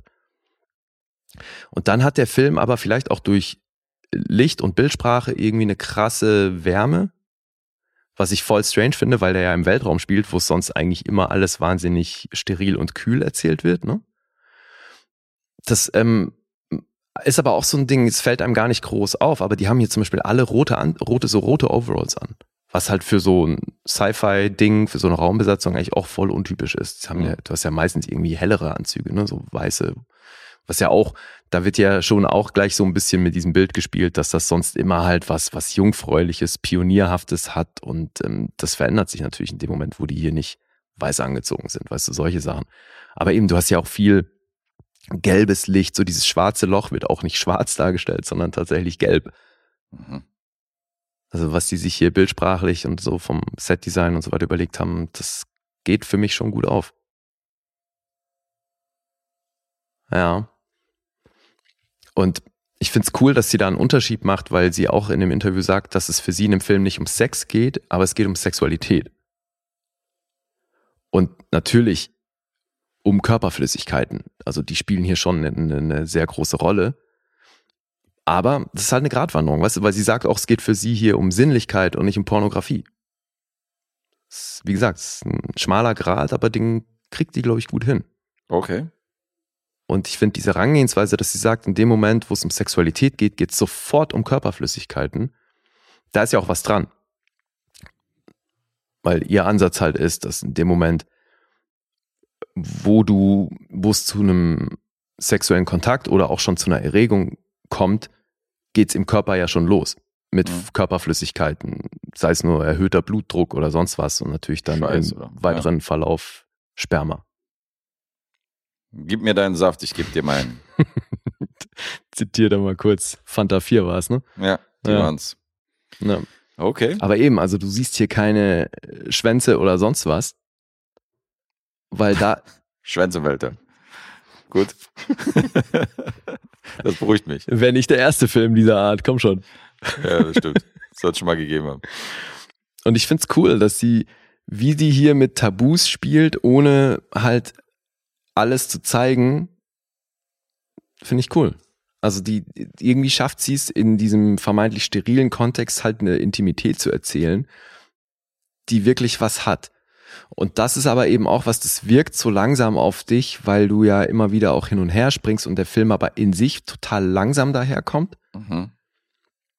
Aber irgendwie erzeugt es eine Stimmung, wo ich dann eben in den Tagen nach dem Film dachte so, ja, okay, das ist schon irgendwie, irgendwie ist es geil. Aber während des Guckens warst du auch zum Teil gelangweilt, ja? Ja. Mhm. Und ich meine, das hatte ich ja neulich schon mal mit einem A24-Film von einer Frau, Mhm. der äh, in eine ganz andere Richtung geht, aber wo ich auch so währenddessen dachte, hm, also Souvenir hier, so. Genau, Ja. hier war das jetzt nicht so ein Kampf, weil der hat schon immer wieder also einen Unterhaltungswert, aber du weißt halt über weite Strecken nicht, wo die damit hinwollen. Mhm. Und das ist aber bei mir prinzipiell eher so auf der positiven Seite immer. Weil du hast trotzdem zu keinem Zeitpunkt das Gefühl, dass die Regisseurin hier den Faden verloren hat oder nicht weiß, was sie macht. Weißt du, ich meine? So irgendwie, Mhm. du fühlst dich geführt, obwohl du nicht direkt greifen kannst, wo der Film mit dir hin will. Verstehe. Hm. Ja, und dann habe ich da recherchiert und fand das auch interessant, weil die Herangehensweise, sie scheint ja eine sehr genaue Vorstellung davon gehabt zu haben, was sie, was sie will. Aber auch hier, ähnlich wie bei The Souvenir, eine ziemlich unkonventionelle Herangehensweise, was das Drehbuch angeht, weil das fertige Drehbuch zum Drehbeginn war keine 30 Seiten lang. Und das waren zum Teil auch nur explizit ausgeschriebene Szenen ohne Dialog, wo es mehr um die Stimmung geht, die sie transportieren will. Hm.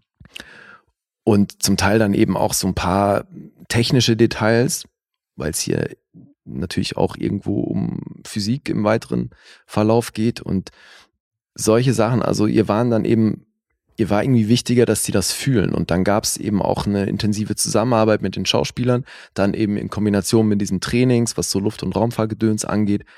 Aber die wollte die Schauspieler zum Teil natürlich sehr bewusst auch im Ungewissen lassen, weil das ja ein Stück weit auch das repräsentiert, was die da durchmachen. Die sind Häftlinge, die sich das nicht ausgesucht haben, die nicht von allem Bescheid wissen, die erst recht keine Astronauten sind und so. Ne? Mhm. Und deswegen passt das ganz gut. Aber es war wohl eben auch vieles so Work in Progress beim, beim Drehen, dann nochmal Szene erarbeiten, ausschreiben und auch so ein bisschen Charakterfindung währenddessen. Und da könnte man jetzt natürlich sagen, das macht sich bemerkbar, weil sich es eben nicht so hundertprozentig ähm, ausgereift anfühlt, weil du eben, oder vielleicht ist es Teil des Konzepts, dass du als Zuschauer das erst komplett erlebt haben und dann fühlen musst, bis du eine Chance hast zu blicken, worum es hier geht. Weiß ich nicht. Aber ist auf jeden Fall ein interessantes Ding. Okay. Ja. Jetzt war ja hier die Besetzung von diesem Kleinkind natürlich ein ziemlich wichtiges Ding, weil Robert Pattinson sehr viel Zeit mit dem Kind alleine verbringt. Mhm. Jetzt hatten die so Zwillinge gecastet in dem Alter. Wird voll oft gemacht. oder? Ja, so natürlich. Zwillinge ist super Mhm. praktisch, klar, weil dann kannst du hier problemlos Zeiten einhalten, was so die Maximaldauer am Set von so einem Kleinkind angeht und solche Mhm, Geschichten. Und du kannst eben austauschen, ohne dass es optisch irgendjemandem auffällt. Jetzt hat das aber nicht funktioniert, weil die, die sie gecastet haben, sobald der die hochgenommen hat, fingen die an zu schreien und sind nicht klargekommen, wenn die Mutter nicht im Raum war. Und du hast hier natürlich auch viele Totalen, ne, wo du das Kind auf dem Boden sitzen siehst und er dazukommt und sie hochnimmt und alles in einer, in einer krassen Ruhe und so, Mhm. weil drumherum ja sowieso keine Geräusche, Weltall und so. Und das funktioniert natürlich nicht, wenn die, also wenn die Kleine die ganze Zeit schreit, hast du halt einen anderen Film. Guck mal, wer da spricht. Ja, und das war tatsächlich schon, äh, also erst zwei Tage vor Drehbeginn. Und dann mussten die sich schnell was einfallen lassen. Und dann hat Pattinson einen Freund kontaktiert, der ist nämlich mit einem Musiker namens Sam Bradley ähm, befreundet, langjährig. Und zwar schon so viele Jahre, dass der eben auch die Geburt seines Kindes mitbekommen hat und der so eng mit dem befreundet ist, dass der halt die Kleine auch voll gut kennt. Und hat den angerufen, dann wurde die eingeflogen und haben sie halt wirklich kurz vorher noch einfach das, das Kind von einem Freund von ihm genommen. Okay. Ja, weil die so vertraut mit ihm war, dass die keinen Stress hat, wenn die von ihm hochgenommen wird und Hm, in, in seiner Gegenwart halt auch wahnsinnig ruhig ist. Ja, und die war halt so klein, dass sie damit tatsächlich dann ihre ersten Schritte vor der Kamera, äh, dass sie ihre ersten Schritte vor der Kamera gemacht hat. Schon irgendwie cool. Geil. Ja, schlauer Move. Ja. Ja, aber das ist dann auch so was, ne, weil es hier ja diese Zeitsprünge gibt, aber niemand halt wirklich altert und so. Und das sind eben auch Sachen, die dir nicht wirklich dabei helfen, das so als Gesamtding Zu blicken. komplett zu Mhm. blicken gleich. Also ja, auch wieder so ein Film, der einen echt herausfordert. Aber irgendwie hat er was. Und unterm Strich würde ich sagen, wenn man auf so Arthouse-Gedöns steht, dann darf man sich hier von der Sci-Fi-Komponente nicht abschrecken lassen. Kann man hier auf jeden Fall mal einen Blick riskieren. Mhm. Ja. So viel zu Highlife. 8 Millionen hat er gekostet, knapp über zwei eingespielt. Das ist natürlich nichts für den Mainstream. Sperma im All. Okay. Ja. Spermlien. Ja. Spermlien 2. So, du wirst ja sehen an Die den, Rückkehr. an den Punkten, dass das nicht nur positiv aufgefasst wird, weil das schon durchwachsen. Mhm. Auf IMDb hat er einen Wert von 5,8. Metascore ist wiederum bei 77.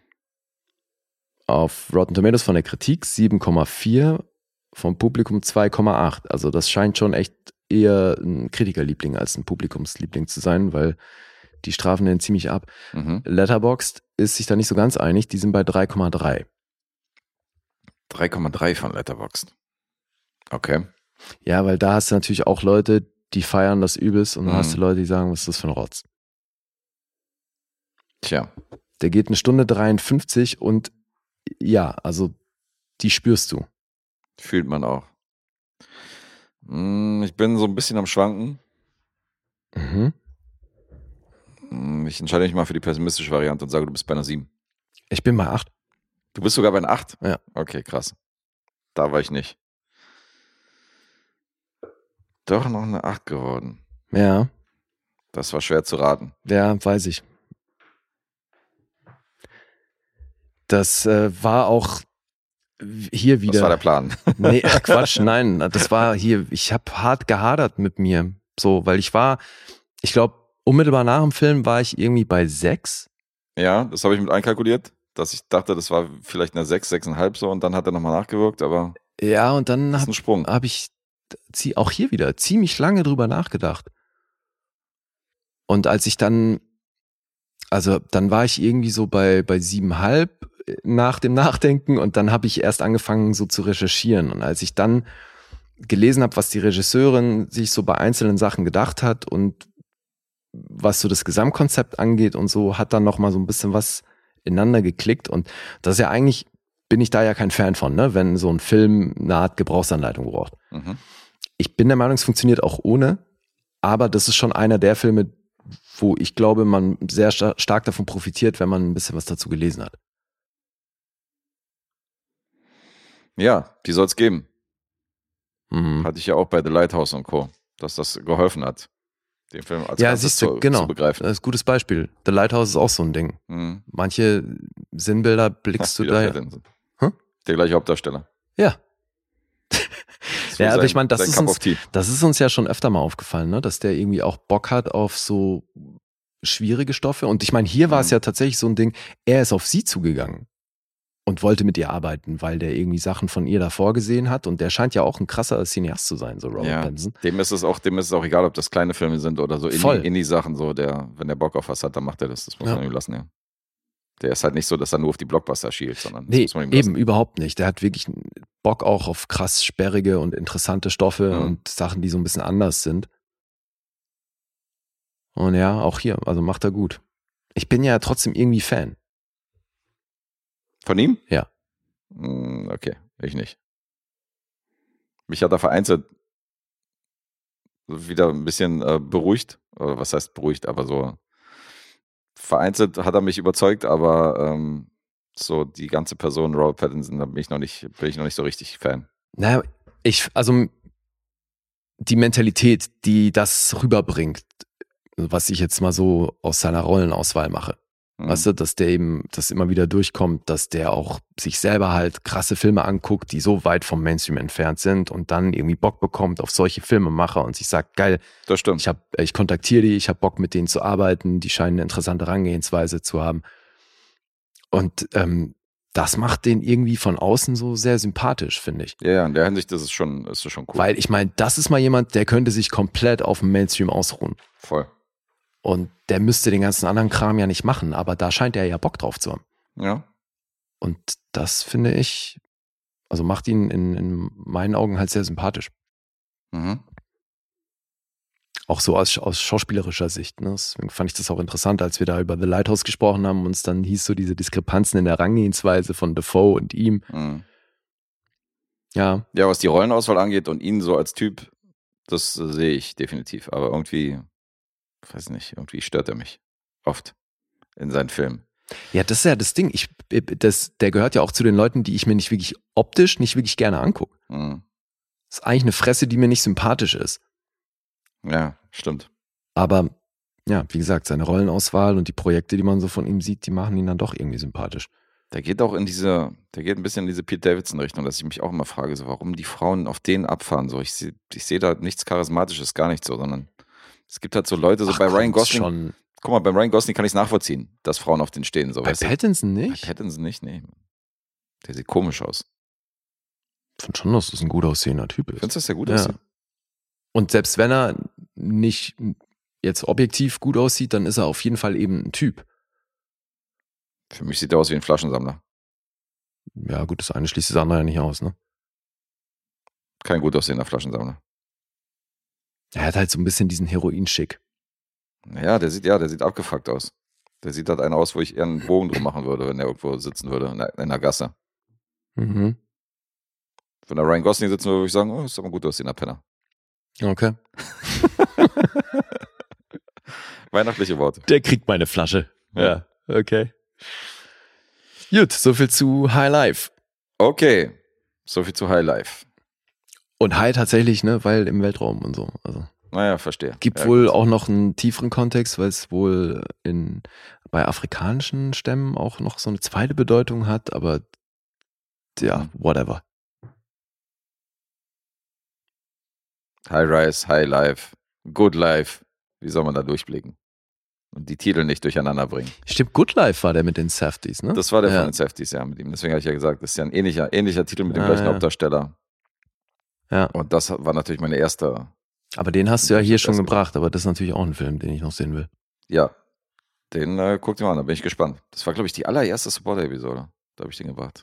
Boah, das weißt Unsere du noch, Premieren, Alter? ja, ich, ich weiß was, ja. Shit, Ich glaube echt? tatsächlich, der war in der, in der ersten Supporter-Episode, haben wir den Okay. gemacht. Dein Gedächtnis ist manchmal so krass.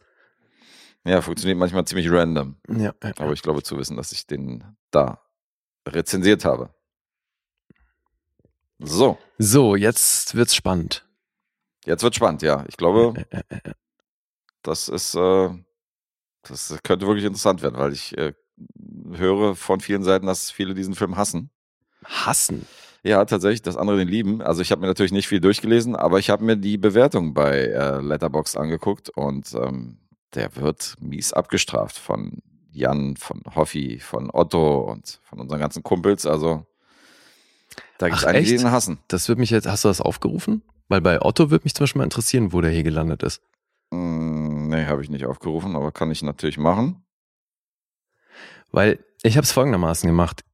Ich habe mir hier erstmal mein Stuff rausgeschrieben und so quasi meine Rezension geschrieben mit Punktevergabe und allem.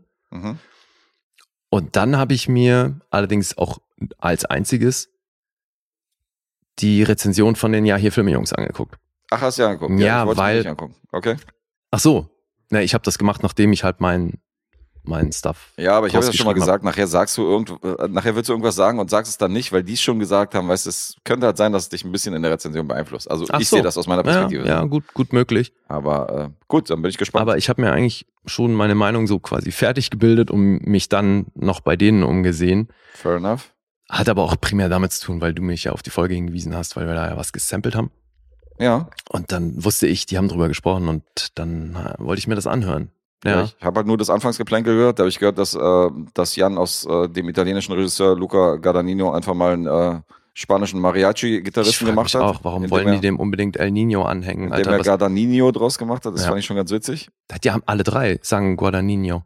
Achso, Wo ich die haben auch das denke, so, warum?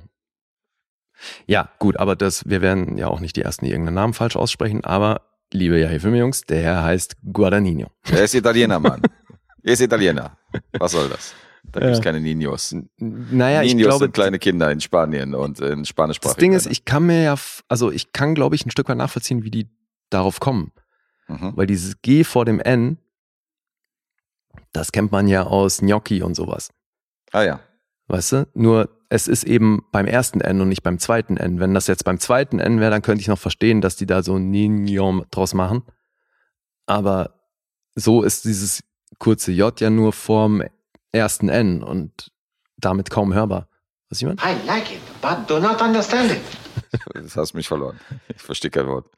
Diese GN-Nummer. Das G ist vor N, aber Ja. wenn das N jetzt hinter G wäre. Nein, wenn das G wär vorm wieder- zweiten N Wenn das wäre. vor dem zweiten G das N wäre, dann wäre, wenn das ein Vokal wäre, wäre das N. dritte N ein G.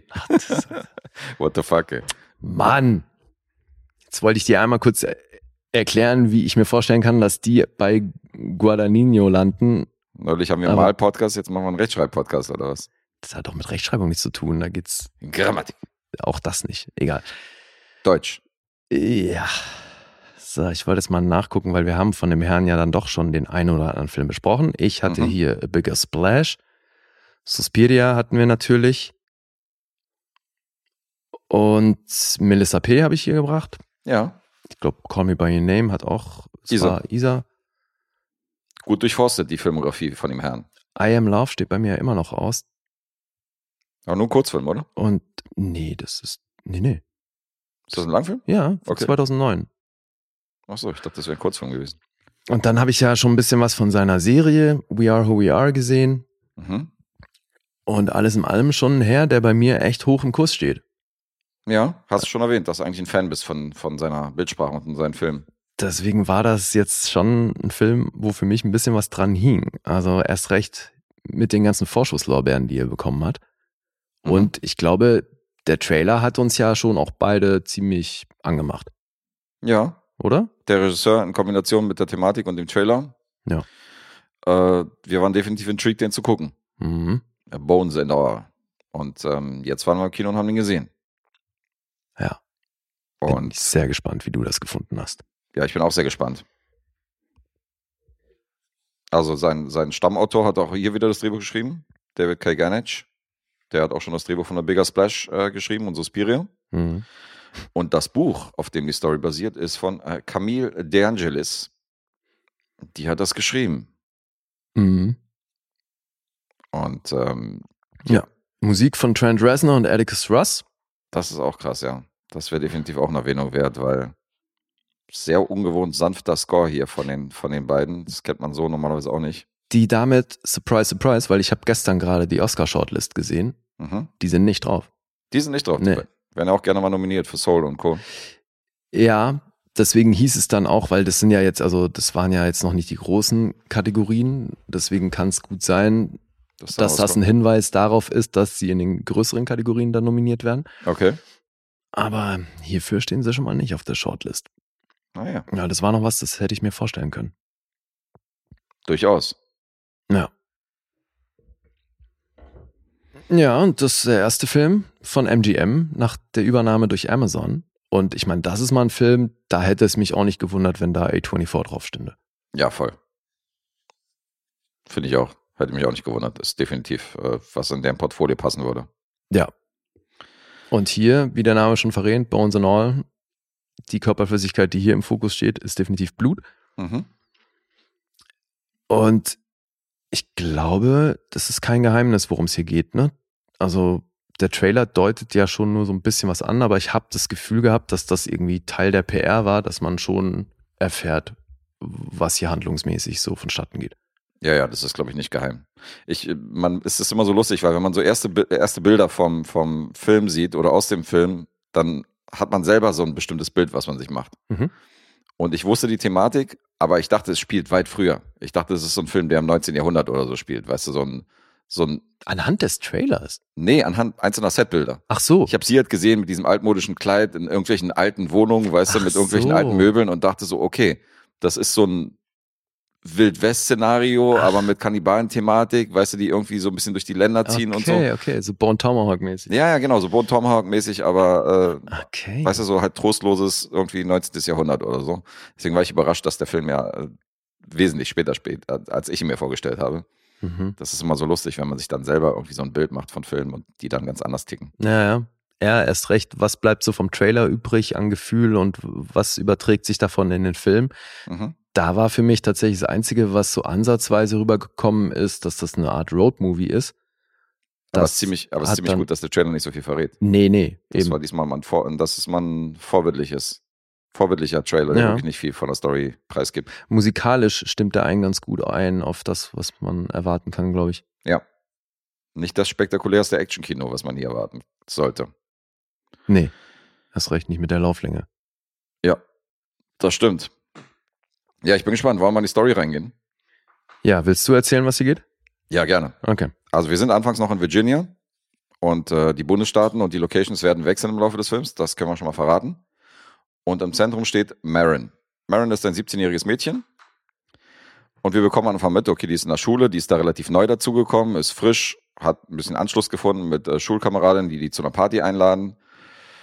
Ähm, sie sagt dann aber so, ja, mein Vater lässt mich nicht raus. Und die sagt so, naja, dann steig doch einfach aus dem Fenster, wie wir alle mal machen, und dann kommst du einfach zur Party.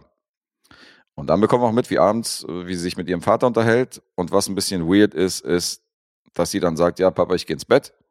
Der Vater hängt irgendwie vorm Fernseher rum. Und jetzt sehen wir auch, wir sehen eine Rede von Reagan. Das heißt, wir befinden uns äh, im ersten Teil der 80er Jahre. Wir sind so ein bisschen in der Reagan-Ära. Spielt auch nicht im Hier und Jetzt. Und äh, der Vater schließt dann die Tür von außen ab. Da ist so ein Riegel dran, den schiebt er dann davor. Und das Mädchen wird mehr oder weniger eingesperrt, was schon mal ein bisschen komisch wirkt. Mhm.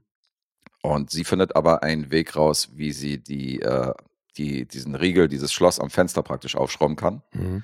Steigt aus dem Fenster und geht dann heimlich zu der Party. Und da sitzen dann ausgelassene Mädchen vom Fernseher. Bei Party, ne? Das ist so ein ja, das Sleepover. ist so, genau, das ist ein ne? Sleepover mit ein paar Mädels und so. Das ist jetzt nicht so richtig. Sitzen Äh, vier, fünf Mädels und lackieren sich die Nägel. ja, ja, genau. Ist jetzt nicht so eine, so eine Riesenparty, sondern halt mehr so ein Videoabend oder so. Ein paar Mädels, hast du recht, Sleepover.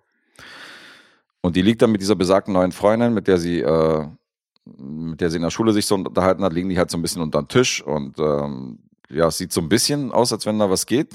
Weißt du, als wenn die beiden sich so einander verguckt haben und unterhalten sich. Und äh, in dieser Szene beißt dann Marin plötzlich diesem Mädchen den Finger ab. Das war ziemlich überraschend auf jeden Fall. Ja, das kommt echt überraschend. Dann ist das Geschrei groß, sie fängt an, halt an dem Finger zu zerren. Das sagst du so, als würden die sich anstellen, ey. Dann ist das Geschrei wieder groß, ey. Oh, Ja, die stellt sich aber Gott, auch Ja, an, aber ja. wirklich, jetzt kriegt die dann Finger abgebissen und tut so, als wäre es der Weltuntergang. Nein, aber es ist schon ein bisschen, also da eskaliert die Situation schon. Du siehst Ja, die beiden Mädels, da. wie sie versuchen, die halt irgendwie unter dem Tisch da rauszuziehen und so, weißt du, und äh, sie mit dem Finger im Mund und so. Also ja, weil, also so wie es inszeniert ist, ist auch insofern cool, weil das fast so ein, so ein Trance-Moment ist. Also wo sie da reinbeißt, ist die krass bei sich und kriegt nichts mehr um sich Ja. rum mit. Und deswegen, ja, die wird da rausgezerrt und das geht auch so ein bisschen an ihr vorbei. Auf jeden Fall. So, sie kommt dann nach Hause, blutverschmierter Mund und der Vater weiß schon, was Sache ist und denkt so, Alter, du hast es nicht jetzt wirklich getan und äh, nicht schon wieder. Also man merkt schon ein bisschen, es gab schon verschiedene Ausfälle in der Vergangenheit in dieser Richtung. Ja. Und dann wird halt etabliert, wir befinden uns in einer Welt, in der Iter halt zwischen den Menschen leben. Und Iter sind halt Menschen, die das Bedürfnis haben, Menschenfleisch zu, Menschenfleisch zu verspeisen und die danach irgendwie äh, craven, Kannibalen quasi. Ja. Und ähm, die verletzen dafür auch Menschen und töten auch Menschen.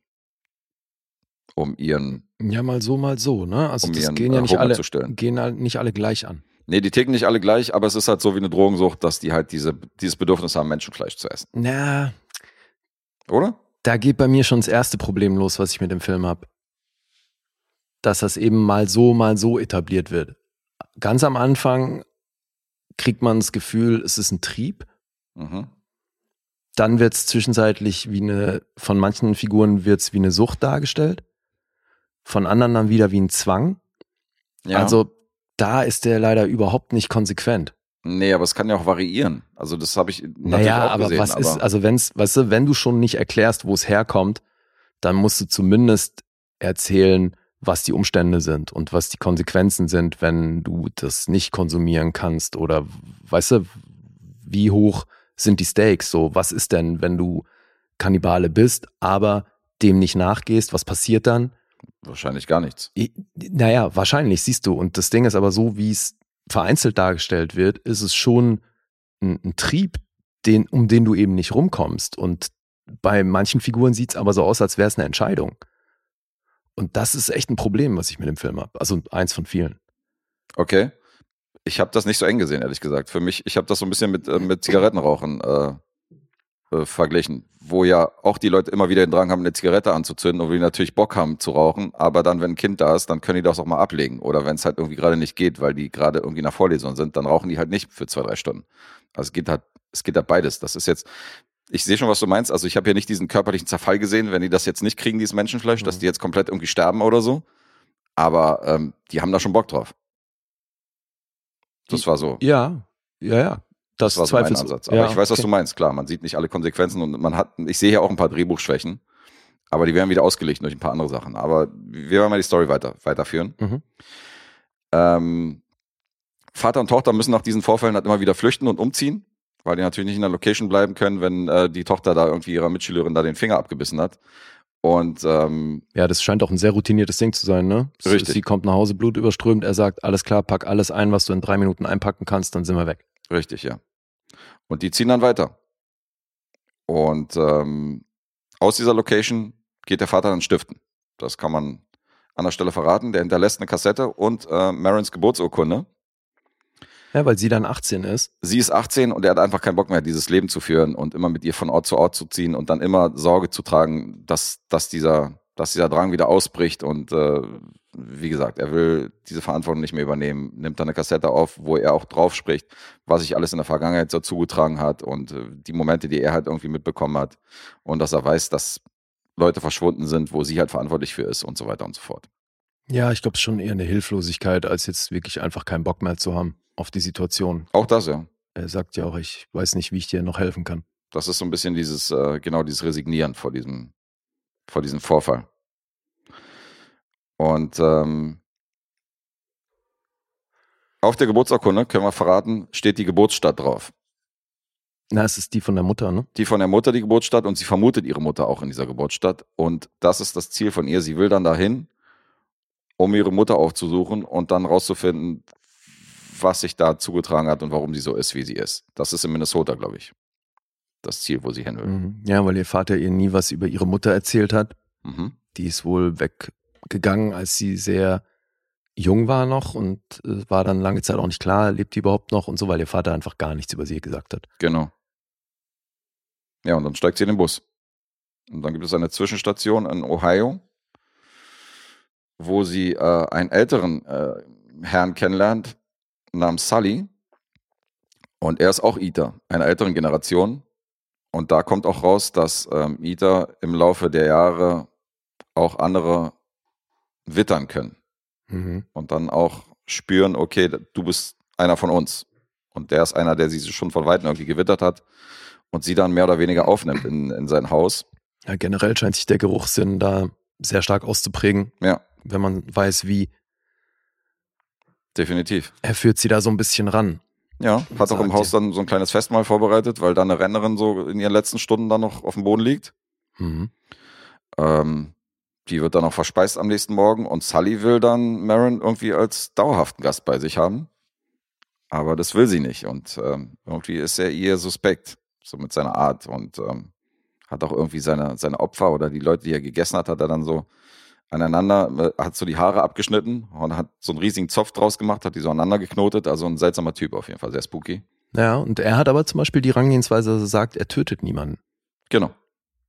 Aber er wittert halt, wenn einer zum Beispiel im Sterben liegt oder Ja. so und äh, Mhm. stürzt sich da natürlich rauf, so wie diese Rentnerin, weil er sagt so, okay, die stirbt von alleine und dann habe ich hier mein Mittagessen. Jedenfalls, er ist ja nicht so ganz suspekt und sie flüchtet dann wieder mit dem Bus weiter. Und dann können wir noch verraten, dass sie in Indiana, was die nächste Station ist, trifft sie dann auf den jungen Lee, ebenfalls ein Iter. Und der wiederum ist ziemlich skrupellos unterwegs. Der hat nämlich nicht die Einstellung, dass man nicht töten sollte für seinen Drang, sondern äh, dass man da durchaus auch jemanden um die Ecke bringen kann, um seinen Blutdurst zu stillen. Was auch direkt auf kurz nach diesem Aufeinandertreffen in einem Supermarkt, wo, äh, wo ein Herr da rumpöbelt in diesem Supermarkt und dann äh, er sich seine, er sich genau diesen Typen dann als nächstes Mittagessen ausgesucht hat, da wird schon etabliert, dass er nicht lange fackelt und dass er eben nicht diese Leute aussucht, nach von wegen, die sterben gleich, sondern der übernimmt auch gerne mal die Initiative. Mhm. Ja, und diese beiden lernen sich kennen und ähm, mögen sich dann noch im Laufe des Films. Und dann entsteht so ein Roadtrip-Szenario, wo die beiden halt unterwegs sind zu der Mutter, um rauszufinden, was da geht. Und äh, wenn man so einen Roadtrip schon, Roadtrip-Film schon mal gesehen hat in filmischer Form, Orte und Menschen kreuzen halt die Wege der beiden. Und ähm, das sind immer so einzelne Kapitel, die dann noch wieder kommen und gehen. Da sind auch ein paar namhafte Gesichter dabei, was die Schauspieler angeht. Und dann steht so eine Coming-of-Age plus Romanze in einer trostlosen, in so einem trostlosen Badlands-Szenario. Da hatte ich definitiv krasse Vibes dran. Und äh, verpackt in eine Kannibalen-Story. Was erstmal eine sehr gewagte, abgefahrene Mischung ist in meinen Augen. Und ich persönlich habe mich da fallen gelassen und für mich hat das gut funktioniert. Mhm. Das erstmal zu meinem Teil. Also ich sehe diese leichten Schwächen im Drehbuch. Ich sehe, dass manche Handlungsstränge hier äh, im Sand verlaufen. Ähm, aber insgesamt ist das für mich so eine, so eine Romanze oder eine Liebesstory für Leute, die eigentlich keine Liebesstory mögen. Oder die keine Love-Story-Filme zum Beispiel, die das, die das nicht mögen, weil der ist anders und der ist, äh, der ist schon untypisch in dem, was er macht. Und ich finde, ich finde, Guadagnino macht hier wieder einen sehr interessanten dreht hier wieder einen sehr interessanten Film, den ich, äh, den ich schon einiges abgewinnen kann, auch wenn ich hier natürlich Macken im Drehbuch sehe oder was die Story angeht oder was äh, bestimmte Handlungsverläufe angeht, aber insgesamt ist das schon ein sehr atmosphärisches Ding. Das, also die Atmosphäre ist das, was du dem am meisten abgewinnen kannst. Ja. Also wenn ich den Film jetzt in die Einzelteile zerlegen würde und würde jetzt wirklich äh, einzelne Story-Elemente nehmen, dann hätte ich hier auch einiges auszusetzen, was du auch gerade sagst. Es, ist, es wird nicht viel erklärt, du weißt nicht, wie das entstanden ist. Du musst halt einfach akzeptieren, es ist diese Parallelwelt in den 80ern. Wir kennen die 80er, aber nicht so, wie sie hier gezeigt wird. Hier gibt's ITER. Ich glaube auch, dass Gesetzeshüte hier keine große Rolle spielen. Ansonsten, die machen ja, was sie wollen, so, weißt du, die ITER. Das ist so ein Ding, so, das könnte man als inkonsequent bezeichnen. Für mich ist es so, ich weiß nicht mal, ob es da Polizei gibt. In diesem Szenario. Keine Ahnung. Mhm. Weißt du, das sind so alles Sachen, die ich halt hinnehme und wo ich sage, ich lasse mich so mit den beiden treiben und das hat gut funktioniert. Ich finde auch der Sprung von, wir lernen uns gerade kennen und dann sind die auf einmal verliebt, Mhm. das fand ich auch ein bisschen abrupt. So, dass, dass die waren dann auf einmal ein Paar, weißt du? Mhm. Das war dann auch nicht so organisch, dass ich sage, so, man hat gemerkt, dass die beiden sich mögen, sondern plötzlich waren die zusammen. Das sind so, Ja, das damit kann ich noch leben, weil das ist halt irgendwie finden die sich und dann sind sie so ein bisschen gemeinsam einsam, weil sie ja auch irgendwie beide so die, die Outcasts der Gesellschaft sind mit ihrer, mit dem, was ihnen da auferlegt wurde. ja. Äh, Ja, aber, oh Mann. Also, du siehst das anders. nee, ich kann das schon anerkennen, was du sagst. Ich, also, die primäre Emotion, die ich nach dem Film hatte, war Enttäuschung. Weil einfach aber auch die Latte extrem hoch liegt, wenn es um Luca Guadagnino geht. Mhm. Bei mir. Und das, was seine Filme für mich sonst so ausmachen, das meiste davon geht hier halt fett in die Hose. Finde ich.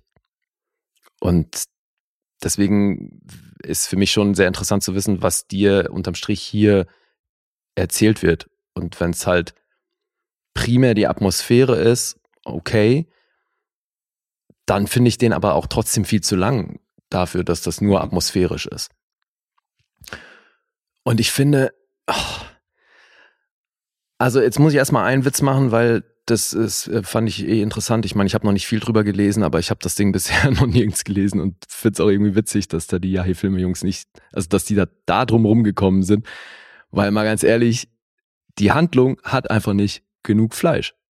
Ja. Das ist leider de facto so. Der macht hier, macht hier ein Fass nach dem anderen auf und erzählt fast nichts davon zu Ende. Mhm. Und das, was unterm Strich erzählt wird, passt auf den Bierdeckel. Und dafür geht's aber einfach zu lang. Weil der dreht sich schon auch ein bisschen im Kreis. Mhm. So im, im, der komplette zweite Akt, finde ich.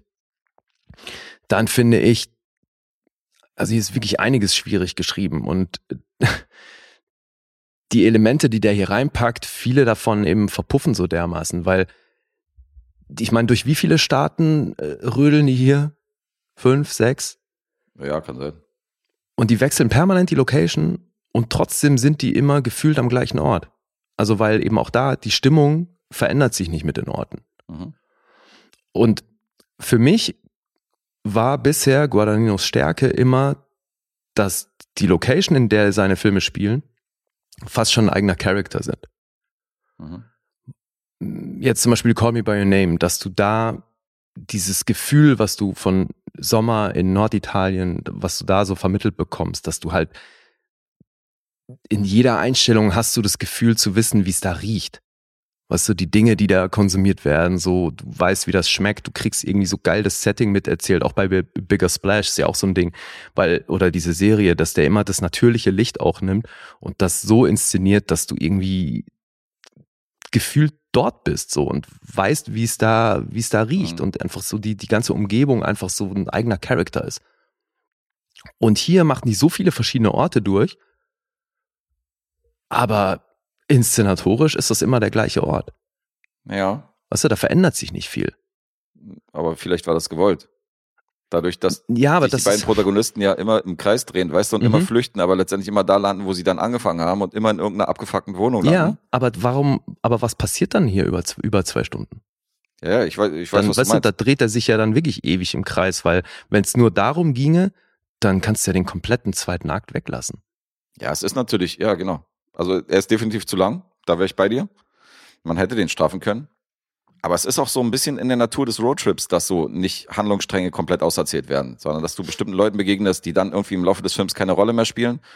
Das habe ich hier jetzt nicht so als Negativpunkt gesehen. Das heißt, das würde ich im anderen Film kritisieren, Mhm. dass hier Fässer aufgemacht werden, dass hier Erklärbären dazukommen, die dann weg sind und so. Und ähm, dass es kurz eine Szene gibt, die dann später keine Rolle mehr spielt. Das ist so dieses Roadtrip-Ding, dass ich denke, das sind halt so Kapitel, die musst du halt für sich sehen. Ja, nur ich finde, wenn bei einem Regisseur die Sets so eine übergeordnete Rolle spielen, wie bei Mhm. Guadagnino, dann ist das hier eben voll verschenkt, weil Ja, du hast hier so Prio. viele verschiedene Sets und die spielen aber alle überhaupt keine Rolle. Ja, gut, das stimmt schon. Das ist ja nicht Prio. Das ist ja alles eher. Und ich, will- ich will ihm ja Minimalistisch einräumen, dass der hier was komplett anders macht. Aber das, was er eben anders macht, das spielt hier so gar keine Rolle in dem Film. Weil du hättest hier auch diese Geschichte, die hier erzählt werden äh, wird, das hätte auch einfach eine Liebesgeschichte sein können, wo der Kannibalismus überhaupt keine Rolle spielt. Weil das finde ich nämlich so schade, dass der hier so ein Fass aufmacht mit diesem Kannibalismus und da Dinge nur anreißt, aber überhaupt nicht auserzählt. Und da eben auch wahnsinnig inkonsequent ist damit. Weil es geht mit dem Titel los und dann hast du diesen Moment am Lagerfeuer, wo die den Titel aufgreifen Mhm. und die von einer Sache erzählen, die nochmal eine Schippe draufpackt auf deren Existenz. Ja, Und es spielt nie wieder eine Rolle. na klar. Ah ja? Na, im Finale. Im Finale sch- erschließt sich doch der ganze Titel des Films in der Schlussszene. Der Titel des Films erschließt sich in der Lagerfeuerszene mit Michael Stuhlbarg. Nee, da wird's erklärt. Deswegen sage ich ja, der, erschließt, der Titel erschließt sich in dieser Szene. Ah, Jetzt zerlegst du hier wieder meine Formulierung, Mann. Ich, der Titel spielt am Ende eine Rolle, weil du gerade meinst, er spielt gar keine Rolle, er wird einfach nur erklärt. Da Nein. wird doch, Ja, aber das, also das, was es ausmacht, dieser Konsum von Bones and All, das wird uns doch zu keinem Zeitpunkt äh, gezeigt. na klar, Was? ja, in der Schlussszene. Ich, ich, wir sind im kein Spoiler-Kapitel, deswegen werde ich das jetzt nicht erzählen, aber na logisch macht's da Sinn. Hä? Okay, also müssen wir jetzt ein Spoiler-Kapitel aufmachen, weil das würde ich jetzt schon gern wissen, was du da. Ja, können wir auf Mike machen oder wir machen es als Spoiler-Kapitel, aber ähm, vielleicht können wir mal erklären, was dieses Bones and All, womit es damit auf sich hat, weil die begegnen natürlich dann auch zwei äh, ziemlich finsteren Gestalten, die ebenfalls Eater sind, sitzen am Lagerfeuer und die erklären ihnen dann über einen besonders großen Kick, nämlich wenn man einen Menschen komplett irgendwie verinnerlicht und den komplett aufisst mit Haut und Haaren und Knochen, wie es so schön heißt, Bones and All. Und das sorgt dann für, die, für den ultimativen Kick eines äh, Eaters wenn man eben nicht nur irgendwie Stücke vom Fleisch isst oder irgendwie einen Teil der Organe, sondern den einfach mal komplett verspeist. Das ist so der ultimative Kick und dann verinnerlicht man praktisch diese andere Person in sich und wird nie mehr sein wie vorher. Und das sehe ich im Ende in der finalen Szene. Mhm. Naja, also das, was es dann ausmacht, sehen wir ja nicht, weil dazu kommt es ja nicht i- inhaltlich. Gewissermaßen schon, weil es gibt noch eine Ach ähm, so, mit der eine, Schlussszene. da richtig, eine Pre-Credit-Szene, die dann darauf hindeuten könnte, oh dass Gott, das ist ja noch dünner. Ey, das war für mich so, das war für mich so der, Ja, okay, ich verstehe, was du meinst. Ja, den Teil habe ich so natürlich auch gesehen, aber das, also wenn es das gewesen ist, dann ist ja wirklich noch viel mehr Lärm um gar nichts. Naja, er sagt ja auch etwas in dieser, in dieser finalen Konfrontation, also zu ihr. Und das zusammen macht Und ja siehst du, und die Sinn. Szene hat, für, hat sich für mich so angefühlt, als hätte man halt einen Schluss gebraucht und deswegen hat man das jetzt noch gemacht, aber das war halt auch, das kam für mich so übers Knie gebrochen daher. Ich finde das nicht gut geschrieben, Alter. Okay. Hatte Das war, für, war, war das für dich ein rundes Ende? Total. Okay. Ja. Wow. Weil eben, weil ich dieses Bones and All nochmal als Finale, als finalen Akt nochmal erklärt gekriegt habe oder nochmal gesehen habe. Hm. Ziemlich radikal, ehrlich gesagt. Und ähm, fand das krass. Also fand das, fand das ein gutes, gutes rundes Ende. Auch so, ich fand es auch gut, dass es so ernüchternd war, diese Begegnung mit der Mutter, die sie dann trifft. Mhm. ohne jetzt groß zu spoilern, was da passiert ist, dass sie dann nicht diese Erfüllung bekommt von dem, was sie sich erwartet hat. Insofern auch hier wieder so ein, so einen langen Weg auf sich genommen und dann letztendlich wieder da gelandet, wo man angefangen hat. So dieses ständige im Kreis drehen, so von Ort zu Ort. Deswegen macht das für mich auch Sinn, dass die Locations ist natürlich, da kommt Guadagnino, äh, Guadagnino natürlich nicht zum, zur vollen Verfaltung wie in den anderen Filmen, dass er da zeigen kann, wie toll er verschiedene Locations einfängt. Aber es macht Sinn, dass hier irgendwie alles gleich aussieht und dass sie immer ständig irgendwie wieder auf Null ist und ständig so diese Resignation hat, dass sie irgendwie nicht weiterkommt in ihrem Leben. Und ähm, Hm. das fand ich rund. Also für mich wirkte, wie jetzt vorhin schon gesagt, diese Kannibalen, Kannibalismus-Komponente Mhm. wirkte für mich einfach noch als so ein Zusatz, der nur Schauwert hat. Weil ansonsten das inhaltlich mit der Handlung, die einem sonst erzählt wird, ist es für mich nur als Shock Value da. Weißt du? Das soll einfach, ich glaube, das soll die Leute halt schocken. Aber Weil, dann wäre es doch, dann wär's doch eine ganz normale Love Story, wenn, wenn du das nicht hättest. Also es wäre ja, das eben. Setting. Aber das, was du nämlich jetzt an, über den Kannibalismus dazu bekommst, das ist eben für mich an so vielen Ecken und Enden inkonsequent, weil, weil die da einfach, da gehen die ja überhaupt, das ist ja nur wahnsinnig oberflächlich, die gehen da überhaupt nicht in die Tiefe, was das Kannibalismus-Thema angeht. Wie gesagt, schon mit diesen Unstimmigkeiten bezüglich, was macht's denn jetzt eigentlich aus? Ist es was, wo du dich dagegen entscheiden kannst oder ist es ein Zwang, dem du nachgehen musst, wenn es dir an Stärke fehlt oder ist es ein Trieb, wo du dich gar nicht anders gegen entscheiden kannst? mhm. Das sind alles Dinge, das teasen die in alle möglichen Richtungen an, aber nichts davon wird auserzählt. Das ist eben für mich einer der Filme, wo du dir halt selber ein Bild machen musst, wie es- das abläuft oder wie sich die Leute, ja, es wird angeteased und dann musst ja, du aber halt es selber ist entscheiden. nun mal das Szenario, was hier aufgemacht wird und das finde ich halt super dünn, dass das nicht auserzählt wird. Ja, aber du bist doch auch normalerweise kein Freund davon, dass man jetzt alles unbedingt auf ein Serviertablett kriegt. Insofern. Nee, aber die Fässer, die du aufmachst, musst du konsequent durchziehen. Okay. Und das ist einfach nicht konsequent hier. Also ich habe jetzt in keiner Situation gesehen, dass diejenigen jetzt sterben, wenn die jetzt kein Menschenfleisch essen. Das ist es, also für mich war das, in keinem Zeitpunkt des Films war das jetzt für mich ein Thema. Nee, aber Mark Rylances Figur sagt, dass dieser Drang immer stärker wird, das Verlangen wächst mit den Jahren. Mhm. Auch die Und- Skills übrigens, andere zu wittern. Das Ja. hat er auch gesagt, dass sie, dass sie noch relativ jung ist und deswegen auch nicht diese Fähigkeiten hat, auf weite Distanzen Leute Ja. zu riechen. Das macht natürlich auch Sinn, weil sie auch bestimmte Momente hätte vorahnen können. Ja, inwiefern das Sinn ergibt oder nicht, ist da jetzt mal dahingestellt. Ich meine nur, sie hätte ihn ja auch riechen können. Aber verstehst du, es wird ja erklärt, dass sie noch ein bisschen jung ist und dass sie noch nicht die Fähigkeiten hat. Also als Beispiel, Ja. weil die waren ja auf der gleichen, die waren ja, hatten ja die gleiche Distanz. Mhm. Das meine ich. Da dachte ich auch so, okay, warum hat sie nicht gerochen? Und dann hat er aber erklärt, so, dass, dass das im Laufe der Jahre erst kommt so und Ja, je älter du wirst, desto besser werden deine, werden deine Sinne. Ja, und ich finde, das hätte man aber auch konsequenter fortführen können, wenn er sie da so ein bisschen reincoacht, weißt du, dann, dass man Mhm. dann da auch mehr erfährt über was hängt da alles mit dran an diesem Kannibalen-Dasein. Und eben, inwiefern kannst du dich überhaupt dagegen entscheiden oder nicht? Und das fand ich halt mal so, mal so. Das war halt irgendwie gerade, wie es in die Situation gepasst hat. Mhm. Erst recht dann bei dieser Lagerfeuerszene, wo du dann die Figur von David Gordon Green hast, der sich quasi einfach dafür entschieden hat, Mhm. ohne überhaupt einen Drang in die Richtung zu verspüren. Und das ist also die Bandbreite, die hier aufgemacht wird, aber eben nur angeteased wird. Und das soll aber ja irgendwo eine Bedingung auch für diese Liebesgeschichte sein, weißt du? Und dafür ist es einfach viel zu löchrig für meinen Geschmack. Mhm.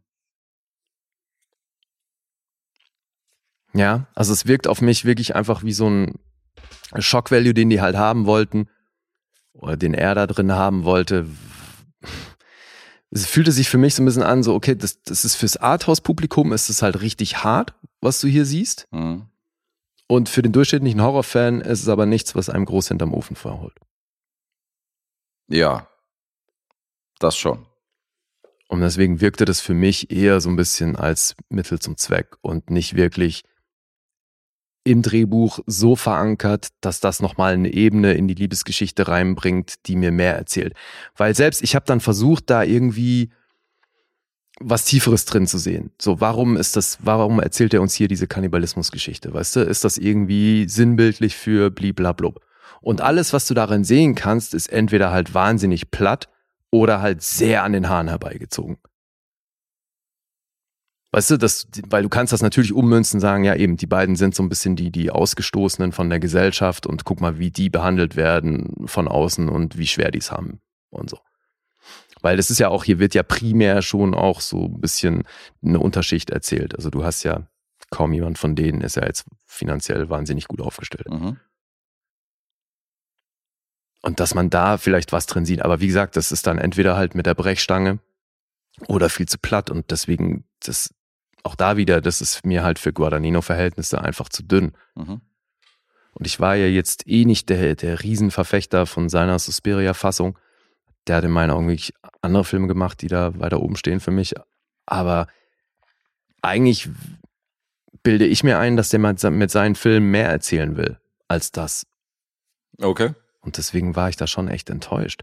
Ja, ich sehe die Fehler einer Story und die Macken auf jeden Fall. Und wenn man jetzt äh, das Drehbuch auseinander nimmt, dass das Mankos hat, das da, Was spreche ich jetzt nicht dagegen. was ich, was ich so traurig finde, ist, der Film hat vom Drehbuch mal abgesehen eigentlich alles, was einen guten Film ausmacht.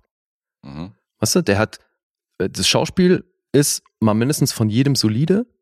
Mhm. Die Regie ist dahingehend äh, gut. Kamera ist eh super. So Musik, auch wenn ich die nicht groß wahrgenommen habe, mir ist da nichts störend aufgefallen. Ich fand, das war halt immer so stimmungsdienlich. Die Songs waren auch super eingesetzt, fand ich. Hier so ein bisschen Kiss und Joy Division. Ich fand Ja gut, die Kiss, ich finde die Kiss-Nummer hat so ein bisschen rausgestochen. ja, ja, gut, die war ein bisschen drüber.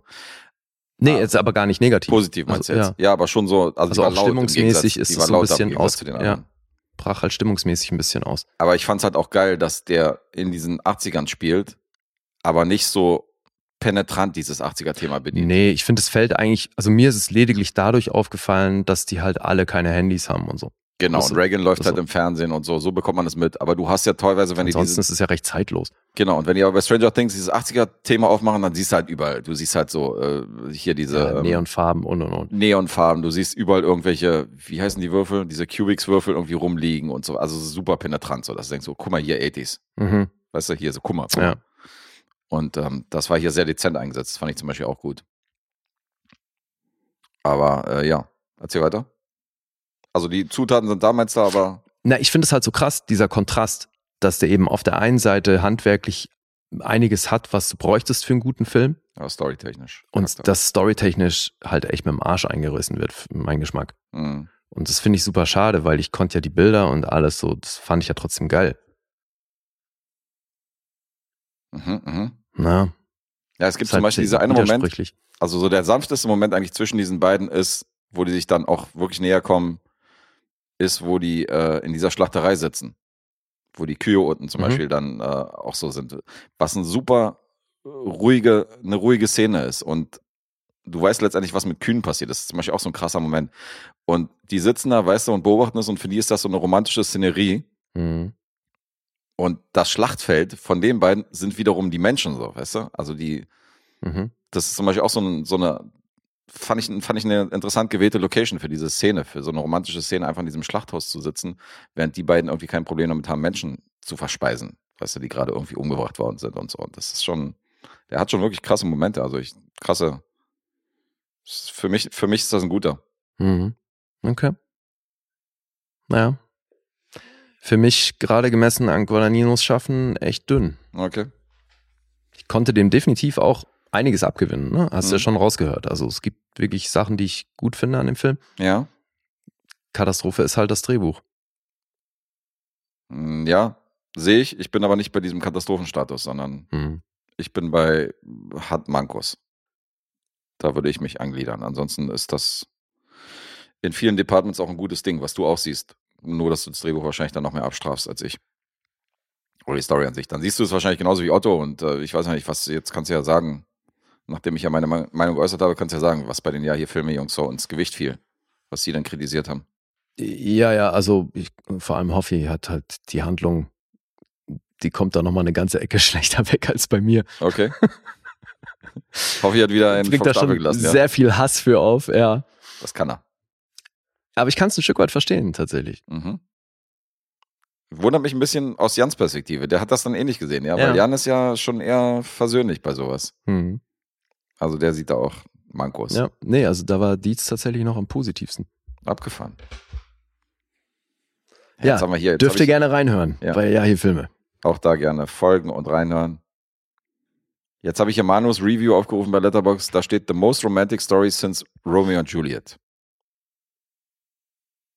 Hm. Das ist halt so ein bisschen das, was ich meinte. Das ist halt so eine, dass es halt so eine Romanze ist für Leute, die normalerweise nicht sich diese Rom Romance-Filme angucken, sondern mit diesem Kanni Kannibalen-Thema ist es halt ein Genrefilm geworden. Und da eine Love Story Ey, rein zu aber verpacken, jetzt ist schon irgendwie interessant. Naja, aber das Interessante, glaube ich, für euch ist jetzt halt nur, dass da dann bei so einer Romanze gleichzeitig viel Blut im Spiel ist. Weil wenn du Ja, die, klar. Wenn du die Elemente der Romanze runterbrichst, ist Mhm. das wahnsinnig cheesy. Erst recht mit dem Ende, Alter. Ja. Und ich verstehe dieses Bild von wegen ganz verzehren und so ein Bullshit, ne, einen komplett einnehmen und so. Mhm. Aber Alter, das ist doch Groschenroman-Niveau, was geht? Ja, aber du nimmst ja nicht Aspekte von dem Film raus. Das ist ja das Gleiche, wenn du sagst, ja, wenn Herr der Ringe, wenn es da keine Aber Schlachten wenn du gäbe, sagst, ist das, das ist für dich das Film. Romantischste seit Romeo und Julia, ja, sorry, das, was hier Das romantisch nicht gesagt. Hat Manu Ja, gesagt. ich zitiere ja Manu in dem Fall und das, was hier romantisch ist, dann musst du aber eben auch Hallmark-Filme mögen, weil da kriegst du Romantik in einem ähnlichen, auf einem ähnlichen Niveau verpackt. Und nur weil du das jetzt im Blut tränkst, macht Mhm. das die Romantik-Elemente davon nicht irgendwie deeper, geiler oder besser durchdacht. Im Gegenteil. Naja, Deswegen sage ich ja, das ist das, was mich daran so stört, dass das null Tiefgang hat, sondern dass das eigentlich eine total platte Liebesstory ist mit einem noch platteren Ende, Mhm. die irgendwie halt aufgehübscht ist durch durch äh, Kannibalismus und der aber dann noch nicht mal konsequent erzählt und das ist halt echt frech, Mann. Ja, ich trenne das nicht. Das ist für mich so, ich pack das alles in eine Schüssel und misch die Cornflakes da durch. So, ich kann da nicht mehr irgendwie die einzelnen Rosinen da rauspicken, sondern das ist für mich alles jetzt in einer Suppe drin. Und insofern ist das, die Liebesstory funktioniert ohne dieses Kannibalenthema nicht und umgekehrt auch nicht. Dann wäre der Film auf jeden Fall, natürlich wäre das ein anderer Film. Und natürlich funktionieren beide Aspekte für sich nicht alleine. Na, siehst du, aber dadurch, dass die sich das quasi aussuchen können, ob sie Kannibalen sind oder nicht, würde es natürlich auch ohne das funktionieren. Ja, dann wäre es aber ein Das langweiliger meine ich, Film. ja, aber das mal, aber den gibt er ja selber vor. Das meine ich. Er nimmt da ja den Druck dermaßen raus, indem der erzählt, dass es quasi mal so, mal so ist. Wenn der da wirklich eine, eine, auch eine Spannung reinbringen würde, weil es eben nicht eine Entscheidung ist, sondern weil das ein Zwang ist, dann hättest du da ganz anders Druck auf dem Kessel. Also, wo wir wieder beim Titel sind, was dieses Bones and All angeht, dass diese klassische Romanze, die eigentlich so schnulzig auch in jeder anderen, in, jedem- in jedem anderen Romantikfilm noch vorkommen könnte, wie die dann letztendlich endet im Finale, da kannst du mir nicht erzählen, dass man das schon mal irgendwo gesehen hat in der Filmgeschichte. Also, das ist schon auf jeden Fall ein besonderes Finale, was, was die beiden Liebenden da irgendwie dann äh, in der letzten Szene noch irgendwie äh, von sich geben. Also, ich, Das, das hat mit Romanze für mich nichts mehr zu tun. Das gehört zur Liebesgeschichte dazu. Das ist Kitsch halt, weil also das ist ja wirklich das Pendant zu, äh, du siehst dann neben dir plötzlich einen Engel auf einer Wolke Quatsch. auftauchen. Nee, nicht jetzt die Szene, ich meine die Szene davor. Ja. da, also die Symbiose zwischen diesem Romantikteil und dem Kannibalenteil ist halt schon anders als in anderen Filmen. Ja, aber finde ich halt wahnsinnig platt. Das ist halt Ansichtssache. Ja. Und ich äh, verstehe das. Hm. Und ich glaube, dass diesen Film eine Menge Leute hassen werden. Also die werden auf Hoffis Welle, Welle schwimmen und auf Ottos Welle hundertprozentig. Ich habe ja gerade gesehen, Markus hat ihn auf seiner Wunschliste. Digga, guck dir nicht. Weil du Markus Geschmack mittlerweile so Markus kennst. wird den hassen. Der ja. wird den hassen. Der wird den zerlegen. Okay. Das ist nicht, das ist kein, das Ja. ist nicht der Film, den ihr erwartet. Also ich glaube, wenn der nicht von Guadagnino wäre, würde ich ihn auch hassen. Mhm. Und so hat halt der Regisseur einen Stein bei mir im Brett. Okay, abgefahren. Das ist echt krass, ja. Also ich glaube, wenn das ein Reffen-Film wäre, boah, würde ich den auseinandernehmen. Ja, haut vom Tempo vielleicht hin, aber das wäre von der Bildsprache auf jeden Fall auch ein sehr ungewöhnlicher Riff. Naja, definitiv. Da fehlt es ein bisschen an Farben. Mhm. Ja, Ja, gut. 16 Millionen hat er gekostet, das Mhm. Filmchen. Und das ist noch ein bisschen früh, ne? Aber bisher ist er bei 14 Millionen. Wobei, gut. also ich glaube, wenn das ein großer Hit wäre, dann hätte er da ja schon übers Budget kommen müssen. Ja, ich meine, Guadagninos Filme sind ja auch, äh, ich glaube, die große Ausnahme war wirklich Call Me By Your Name. Ansonsten alle Mhm. anderen Filme haben, glaube ich, Minus gemacht. Das ist jetzt nicht der, Ach so, ja, so pauschal? Weil die war, also er ja. macht ja schon auch selten wirklich teure Filme. nee, aber die sind immer irgendwie, Meinst du, das ist alles so künstlerisch, ja? der ist nicht der Blockbuster-Regisseur, nee, der wird da nicht äh, rangezogen, um da groß Plus zu machen. Ich glaube tatsächlich, dass Nee, äh, das mal sowieso Call Me By Your nicht. Name, die Klar. hatten, da hat, er, da hat er auf jeden Fall eine sehr gute Marge gehabt. Hm. Aber natürlich auch der Oscar-Hype und der ganze Kram da außenrum haben Mhm. geholfen. Ja. Aber alles, was sonst so war, selbst Suspiria hat Minus gemacht. Ach echt? Mhm. Wow. Hm. Ja, bleibt für mich ein interessanter Filmemacher. Hier überwiegt eben die Enttäuschung, Nicht leider. sein Glanzwerk. Ja, gut. Das heißt ja auch nicht, wenn man einen mag als Filmemacher oder als Regisseur, dass man da jetzt alles einhellig geil findet. Ich meine, bei der Serie hast du auch gesagt, hast du reingeguckt, aber war dir dann auf Dauer nichts?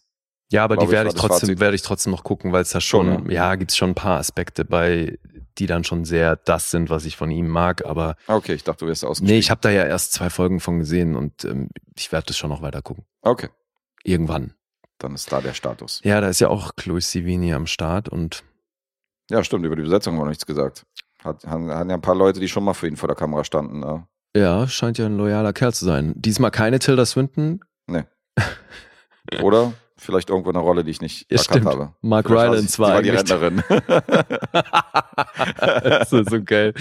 Äh, ja, die war ja bei Suspiria, war sie auch unter einem anderen Namen im Nachspann. Ja, ja. sein, Aber ja. da hat sie doch auch mal mindestens zwei oder drei Rollen gespielt, Da ne? hat sie zwei oder drei Rollen Mhm, gespielt. Genau. ja. Da tauchte sie auch nicht als Tilda Swinton auf. Mhm. Ja, und Michael Stuhlbarg hier wieder tatsächlich als Stuhlbarg credited, nicht wie bei Doctor Strange, irgendwie mit äh, Stuhlbarg. Mhm. Wen müssen wir noch erzählen? Natürlich die weibliche Hauptrolle, Taylor Russell. Mhm. Die hat noch nicht so wahnsinnig viel gemacht, Bei ne? Waves, glaube ich, die Waves Hauptrollen habe ich ja, nicht gesehen. Genau, aber das war auch so ein Festival-Hit. Und ich glaube, Mark Rylance ist natürlich ein großer Name. Und natürlich Timothy Chalamet als Lee.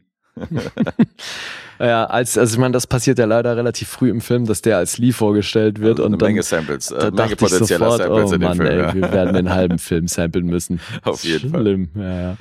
Das stimmt, ja. Ja, der spielt halt so, ja. Das hat einen Lappen. Spielt halt hier wieder den Lappen, der äh, Bock auf Menschenfleisch hat. Hm. Ist nicht mehr, also weiß nicht, bin so von Call Me By Your Name, wo ich ihn talentiert finde, nervt er mich mittlerweile so ein bisschen. Ist so ähnlich wie Robert Pattinson vom Status, so dass ich denke, hm, ich hätte mir lieber einen anderen gewünscht in der Rolle, aber Ach echt? ja, ist fein. Er ist schon, also er ist schon gut. Ja, ist, schon, ist schon ein guter Schauspieler, er ist talentiert. Das würde ich niemals sagen, dass das nicht so ist.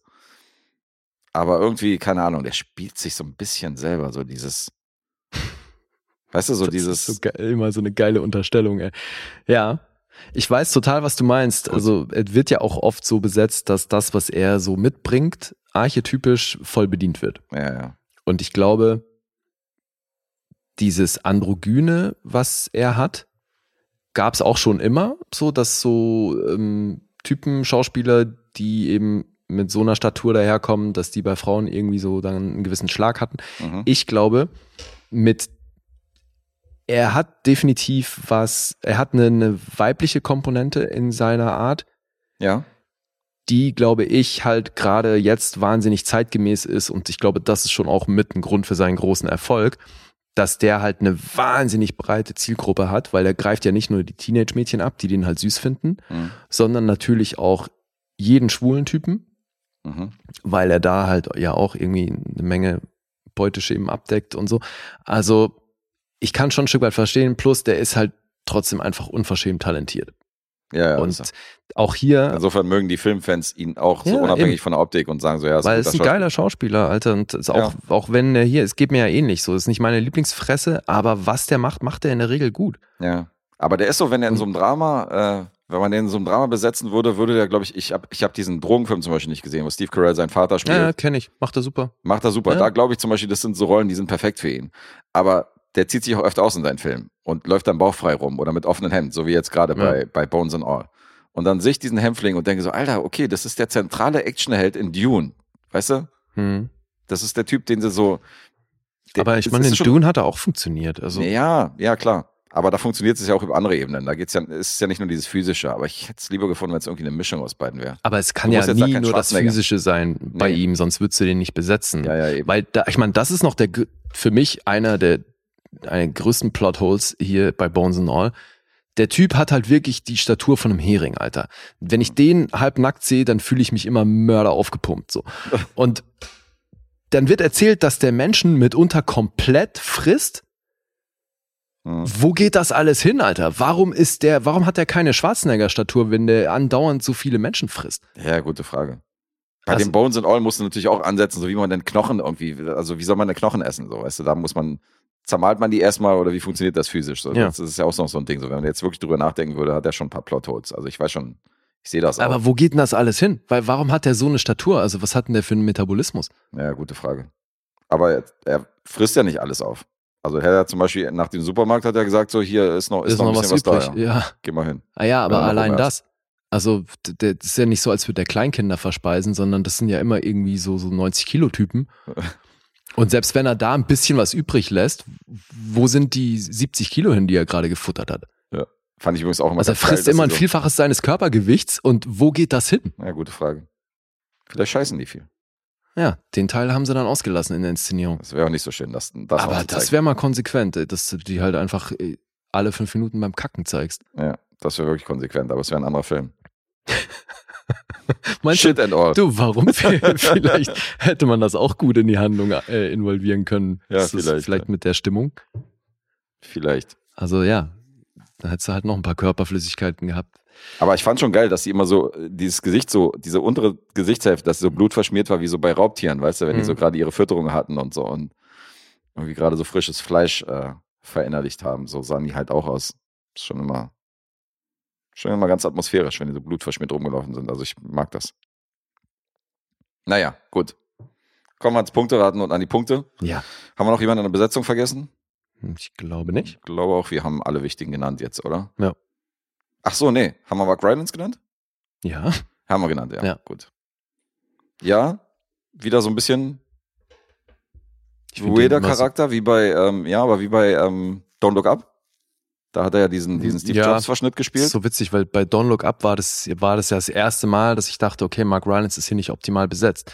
Und jetzt wieder so ähnliche Liga, oder? Findest du? Ich fand den hier super. Ich fand ihn auch super, aber Ja. halt, also nehmen wir mal Bridge of Spies, Hm. ist ja eine sehr normale Rolle, weißt du? Oder so dieses, oder bei ähm, Dunkirk war Mhm. er so der, der väterliche Typ. Ja. Und jetzt spielt er halt so ein, Ich abgedreht, du, Psycho, aber er macht's gut. Ich finde den ja eh sehr vielseitig. ja, ja, der macht sehr gut. Und der ist ja eigentlich immer gut. Aber ich meine nur, dass er jetzt wieder, also so aktuell in den letzten Filmen, der scheint sich so zu wandeln vom, von diesen väterlichen, relativ konservativen, normalen Rollen zu diesen abgedrehten Rollen, die er, Naja, da, ich hatte ja mal diesen Film, war doch erst auch dieses Jahr, ne, wo er die Hauptrolle spielt in diesem so einem Kammerspiel mit Mafia-Ding, wo er den Schneider spielt. wo er den Schneider spielt. Ja, okay, Ja. siehst du, den habe ich nicht gesehen. Das ist dann wahrscheinlich meine eigene Perspektive durch die Mhm. Filme, die ich ihn halt gesehen habe. Ich habe halt, glaube ich, Don't Look Up war halt der letzte, wo ich ihn gesehen habe und da, das war schon auch eine abgedrehte Rolle. Hm. Ja, müsste man mal gucken, was so seine letzten Projekte angeht. Das weiß ich gar nicht. Stimmt schon, Der man sieht da- natürlich nicht alles. Ob der da jetzt für sich irgendwie das Gefühl hat, ich muss jetzt mehr abgedrehte Rollen spielen. Gute Frage. Na gut, kommen wir zu den Punkten.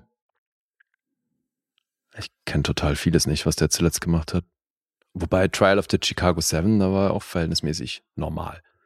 Ja, stimmt, war auch dabei, siehst du.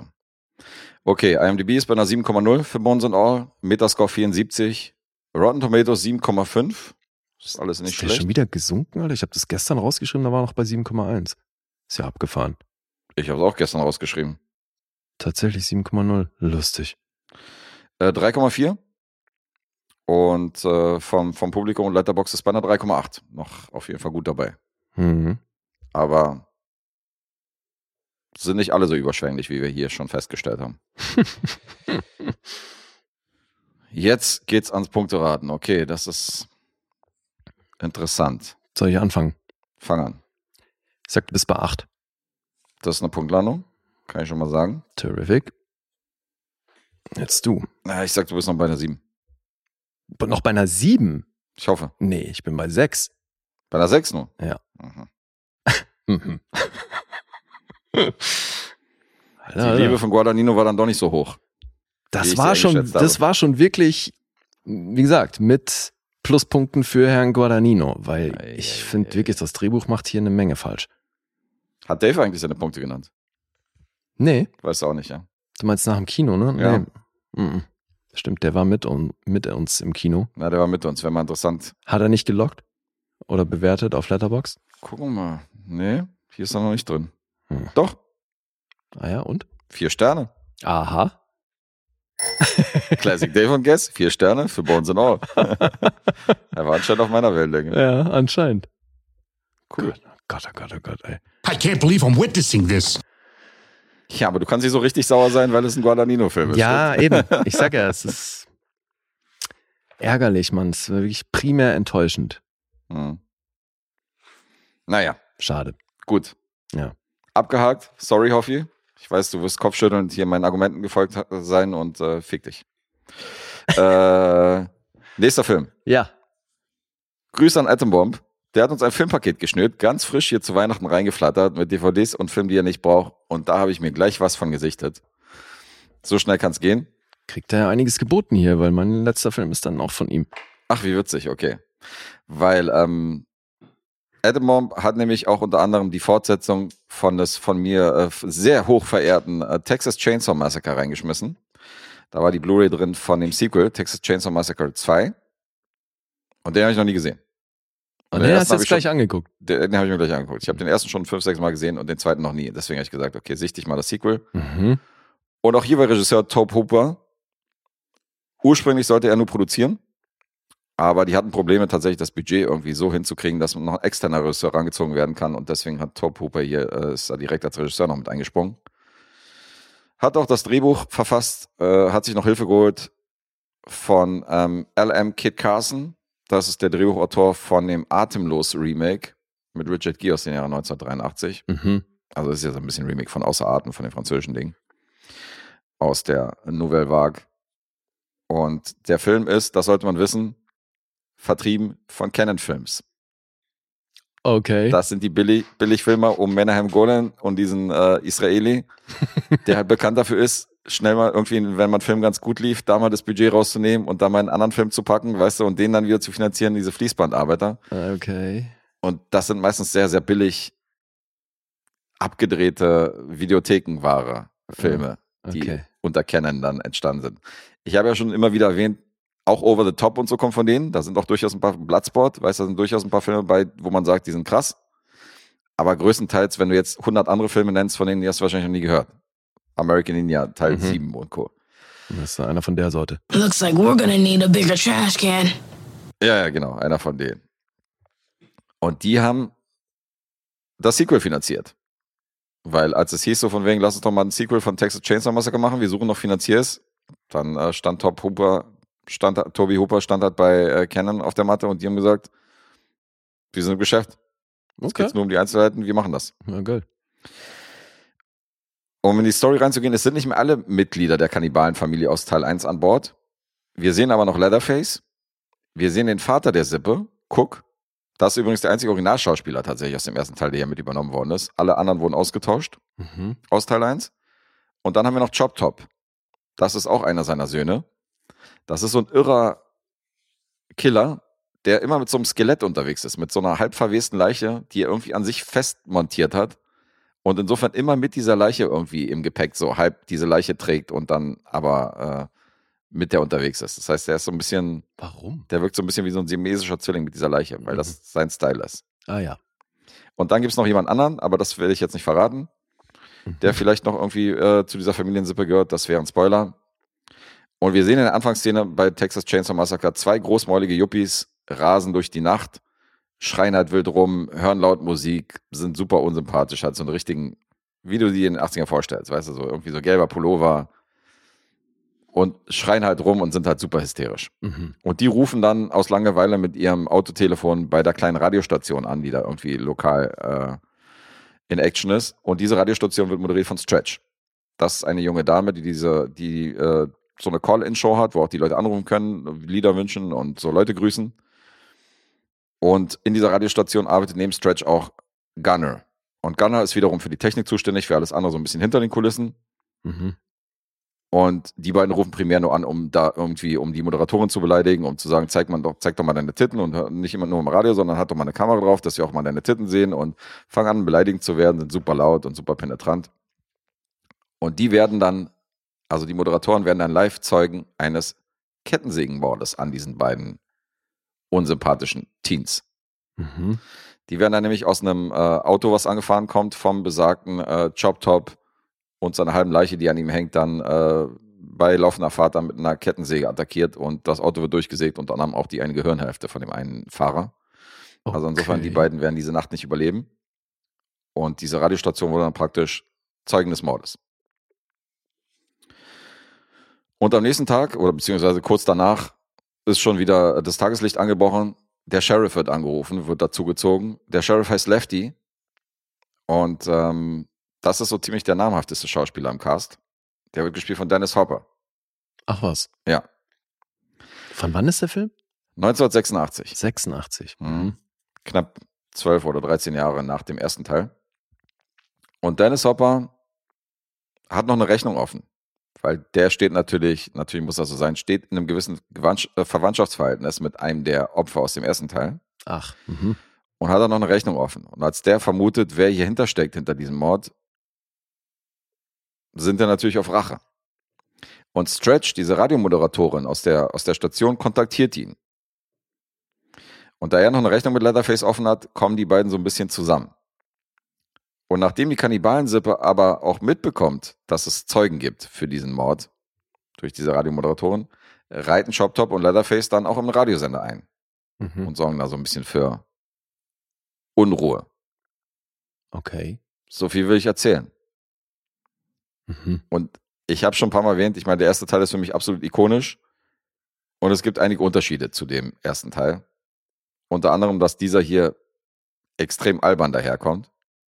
Alter. Also du viele Momente hast, wo du denkst, so, Alter, okay, das hat mit dieser Ernsthaftigkeit, mit dieser Bedrohung des ersten Teils gar nichts mehr zu tun. Ähm, unter anderem verkommt halt Leatherface zur kompletten Witzfigur. Also er hat gar nichts mehr von diesem unbekannten, unberechenbaren Killer aus dem ersten Teil, sondern hier fragt man sich halt oft, warum er sich so verhält, wie er sich verhält in diesem Film. Dann hast du so Momente, Sheriff Lefty geht halt, wo der mitbekommt, wo diese, äh, wo diese Sippe sich aufhält, geht er halt in so einen Werkzeugladen Laden und holt sich halt drei Motorsägen als Waffe. Was? Die halt so, also links und rechts so eine kleine Motorsäge, die sich dann so an den Gürtel heftet und dann halt eine große Motorsäge, wo ich mich auch frage, warum muss der jetzt mit Motorsägen gegen die antreten? Weil Leatherface auch eine Motorsäge ja, hat? Was spricht gegen Schusswaffen? Ja, das macht alles keinen Sinn. Und das sind so alles Momente, wo ich mich frage, was soll das? Und ähm, also Toby Hooper wollte allgemein mehr Comedy im Film haben. Das hat er gesagt, dass er sogar, der hat sogar eine Parodie geplant ursprünglich. Oh. Mhm. Und ich, letztendlich wurde das über Bord geworfen, aber unterm Strich ist schon irgendwie eine Parodie daraus geworden. Weil der hat schon viele Unfreiwillig, ja. ja, unfreiwillig. Es sind viele Momente drin, wo ich mich frage, boah, Alter, das ist schon sehr trashy. Und das ist auch dem Budget zuzuschreiben, weil das reicht angeblich nicht mal irgendwie für einen externen Regisseur, das habe ich ja schon erwähnt. Und ähm, dazu hat sie noch, der erste war doch ein Erfolg, oder nicht? naja, nee, naja, nur so in Insiderkreisen. In, Ach so. Ja, ja, das war jetzt kein Erfolg in den Kinokassen oder so, weil der war ja auch in vielen Ländern Ja, stimmt, das war das so. Problem, ja. Okay. Das war das Problem. Das ist einfach ein kultig verehrter Film im Laufe der Jahre geworden. Aber finanziell ist das so ein Ding, dass die sagen, ah, das ist vielleicht ganz cool für die Videotheken, mal so ein Sequel von Texas Chainsaw Massacre zu machen. Aber ähm, die haben sich hier nicht einen großen Kino-Release erhofft. Mhm. Und Canon und die äh, Tochterfirma von Canon, also zum Beispiel heute, die, die primär auch die Canon-Filme in Australien vertrieben haben, äh, die zeigen sich extrem kooperativ, was die Zensurbehörden angeht. Die haben zum Beispiel gesagt, wir können hier was schneiden, wenn irgendwas zu schneiden ist, also wenn irgendwas zu beanstanden ist. Na super. Und ähm, die ließen aber nicht mit sich reden. Also der Film war alleine in Deutschland, war der sofort erstmal 20 Jahre auf dem Index und 20 Jahre verboten. Ach Die haben ihn so? sofort erstmal eingecasht. Insofern war gut, dass sie noch nicht allzu viel Geld reingesteckt haben. Und ähm, Aber das ist das Problem. kannst du das nachvollziehen? Also ist das hier auch wieder wie mit dem ersten, dass das halt entsprechend blutig ist? Ja, es ist zum Teil blutig, aber trotzdem wird es so ein bisschen torpediert durch die albernen Momente des Films. Mhm. Also ich werde auch ein paar positive Aspekte noch nennen. Es gibt hier ein riesiges Set, wo diese Familie sich, äh, sich einquartiert hat. Das Mhm. ist nämlich unter so einem stillgelegten Vergnügungspark. Okay. Dass sie, das ist fast schon wie so eine Höhle, dass sie sich so unter diesem Vergnügungspark, in dieser Höhle haben die sich so eingenistet. Ein bisschen wie bei Us, oder? Ein bisschen, ja. Und dieses Set von dieser Höhle wurde übrigens durch ein Feuer zerstört im Laufe der Dreharbeiten oder am Ende des Drehs. Mhm. Und die Feuerwehr fand, fand halt die ganzen Props und die Requisiten von diesem Film und dachten, hier wäre irgendein Serienkiller unterwegs gewesen, weil da waren lauter Leichenteile und so, die die dann aufgefunden haben. Okay. Und die haben nicht gecheckt, dass das ein Drehort ist und dachten wirklich, hier wäre irgendwas passiert. Und dieses Set, was das Setdesign angeht, was die Requisiten angeht, die Practical Effects sind übrigens von Tom Savini. Mhm. Also die sind natürlich hervorzuheben. Da haben die richtig auf die Kacke gehauen. Das sieht mega aus. Das ist richtig, also diese Welt, die da aufgemacht wird und die Locations an sich sind super cool. Und du hast natürlich, auch wenn der Film albern ist, hast du ein paar sehr, gu sehr gute, krasse, ähm, blutige Szenen des Terrorkinos der 80er Jahre. Mhm. Die kann man schon hier hervorheben. Das sind so die Plus, äh, die, äh, das sind so die Punkte auf der Plusseite. Ich konnte mir den angucken, aber das ist wirklich leider nur ein billiger, Videotheken-Trash-Film geworden und hat mit dem ersten Teil also wenig am Hut. Sei es, was die Qualität angeht oder das Drehbuch oder die Story oder alles andere. Also Dennis Hopper selbst hat gesagt, das ist der schlechteste Film, in dem er jemals mitgespielt hat. Das hat er später bei Super Mario Bros. übrigens auch gesagt in Interviews. Also ist er sich nicht ganz einig, welcher von den beiden es ist, aber das Mhm. sind die beiden Filme, wo er das immer wieder erwähnt hat. Okay. Was hier noch äh, positiv zu erwähnen ist, ist die äh, Schauspielerin, die die Stretch gespielt hat, die Radiomoderatorin. Mhm. Caroline Williams heißt die Dame. Und die hat einen sehr ordentlichen Job gemacht als Screen Queen hier in dem Sequel. Hat auch mittlerweile über 100 Credits, hat auch so, äh, hat auch so zum Beispiel in Tages Donners hatte die auch so eine Nebenrolle. Also hat auch so ein paar ernsthafte Filme, wo sie mitgespielt hat, aber hauptsächlich natürlich Genre-Kino, Mhm. wo sie bis heute noch da in dem einen oder anderen Film aufgetaucht ist. Und ähm, im Gegensatz zum ersten Teil hat der dann letztendlich in den Ländern, wo er gezeigt wurde, hat er tatsächlich äh, recht erfolgreich performt. Weil das Budget betrug 4,7 Millionen am Ende. Und 8 Millionen hat er dann irgendwie äh, an den Kinokassen gemacht, Okay. was ich dann sehen lassen kann. Er hat also er hat ein bisschen mehr gemacht als sein Einspiel. Aber war jetzt auch nicht die Welt. Ja, auf Video dann wahrscheinlich, ne? Auf Video kam dann wahrscheinlich noch einiges dazu, definitiv. Mhm. Ja, kein Meisterwerk. Und hätte es nicht wirklich gebraucht. Stellt so ein bisschen den ersten Teil in den Schatten. Haben auch einfach mal den Schauspieler ausgetauscht. Aus dem ersten Teil, weil sie gesagt haben, so ist scheißegal, wer Leatherface spielt. Und das ist halt auch, also diese ganze Herangehensweise ist halt dumm. Hm. Was ich ganz cool finde, ähm, die haben auf dem Poster, haben die so einen Family-Shot von der, von der Leatherface-Familie halt so auf dem Poster. Okay. Und da haben die sich an Breakfast Club orientiert. Und haben die ja praktisch Mhm. genauso postiert, wie die auf Breakfast Club Okay, praktisch auf das ist schon irgendwie sitzen. cool. Ja. Das ist schon lustig, dass die da John Hughes zitieren. Das habe ich natürlich auch nicht gecheckt, als ich das Poster tausendmal gesehen habe. Aber durch die Recherche und durch die Fun Facts habe ich gesehen, das war eine Verbeugung vor, vor John Hughes. Witzig. Wirklich witzig. Gut. Hm, klingt ja nicht so geil. Nee, klingt nicht so geil. Aber ist okay. Ja, also es, wie gesagt, ein paar Terror-Kino-Momente sind und der ist halt, wenn man den nicht mit dem ersten vergleicht, ist, ist, ist der in Ordnung so. Also, aber Hm.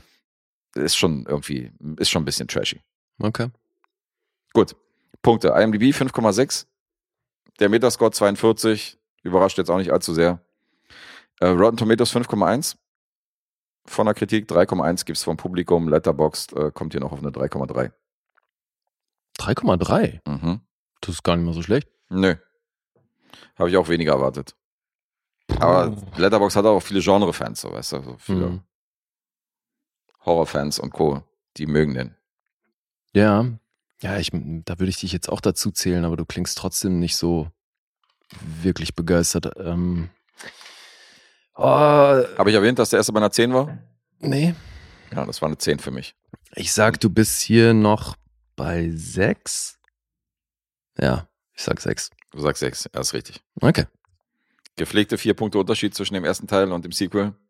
Das ist schon krass. Das hatte ich nicht auf dem Schirm, dass der so lange danach kam. Ja, ja, da war schon. Da waren schon ein paar Jahre dazwischen. Gab es denn da noch mehr Teile von? Naja, es gab ja dieses, ähm, ja, es gab Ach so, verschiedene, jetzt Außer dieses Remake. es gibt verschiedene so. Neuansätze. In den 90ern hat sich ja, äh, gab es ja noch einen Film mit Re- Renée Zellweger und Matthew McConaughey. Mhm. Dann gab es ja dieses Prequel Leatherface, was ich hier auch Ja. rezensiert habe. Und es gibt ja eine relativ neue Neuauflage, äh, die auf Netflix irgendwie gestreamt wurde vor zwei Jahren oder vor einem Jahr. Ja, und es gab ja dann so zeitgleich mit Django Unchained gab es ja dieses äh, Das 3D-Ding. 3D-Ding. Richtig, ja, die gab's auch. Also es gab einige, gab einige Leatherface-Filme bisher, aber Ja, aber ich meine jetzt so als direktes Sequel, wie jetzt halt hier den zweiten Teil, gab es dann nicht noch einen dritten und einen vierten. nee, das nicht. Okay. Das waren alles so andere Ansätze. Ich glaube, einen direkten dritten, der in die Storyline da fällt, gab's nicht. Mhm. Ich meine, der Schauspieler, der übernommen worden ist von dem, von dem Daddy, der ist ja dann auch kurz nach dem zweiten verstorben. Insofern konnten sie ja kaum irgendwelche, da gab es ja kaum noch irgendwie Zusammenhänge zum ersten Teil. Also selbst hier diese Story, die Dennis Hopper halt mit dem ersten Teil ver, äh, verbindet, ist ja total konstruiert. Mhm. Naja. Gut, Texas Chainsaw Massacre 2. Wir werden mal gucken, was dein Karton noch so zu bieten hat. Das wird jetzt dein Durchschnittswert bei mir nicht allzu sehr in die Höhe treiben, glaube ich. Ja, gucken wir mal, wie es mit dem nächsten Film ist. Der ist ja auch von ihm. Das ist ja Und das ist mein aktueller Losfilm für den Dezember. Den habe ich jetzt auch noch geguckt. Mhm. Und du hast gerade schon außer Atem und die Nouvelle Vague angesprochen und da gehört der hier voll rein. Mhm. Das ist ein Nouvelle Vague-Film. Hiroshima Mon Amour aus dem Jahr 59.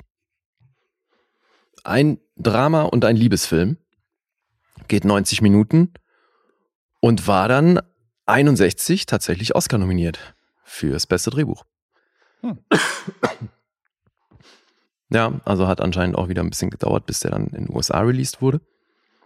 Der ist nämlich von einer französischen Regielegende. Alain Resnin heißt er und hat 49 Credits. Alter, und das ist so krass. Der Typ ist 1922 geboren, hat irgendwie 36 schon seinen ersten Kurzfilm gemacht Mhm.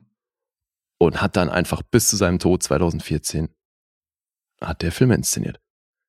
Und das natürlich mit unter mit großem Abstand, ne, weil 49 Credits ist jetzt auf die Länge gesehen nicht wahnsinnig viel, aber in Frankreich dann doch eine große Nummer. Okay. Geschrieben hat das Marguerite Duras.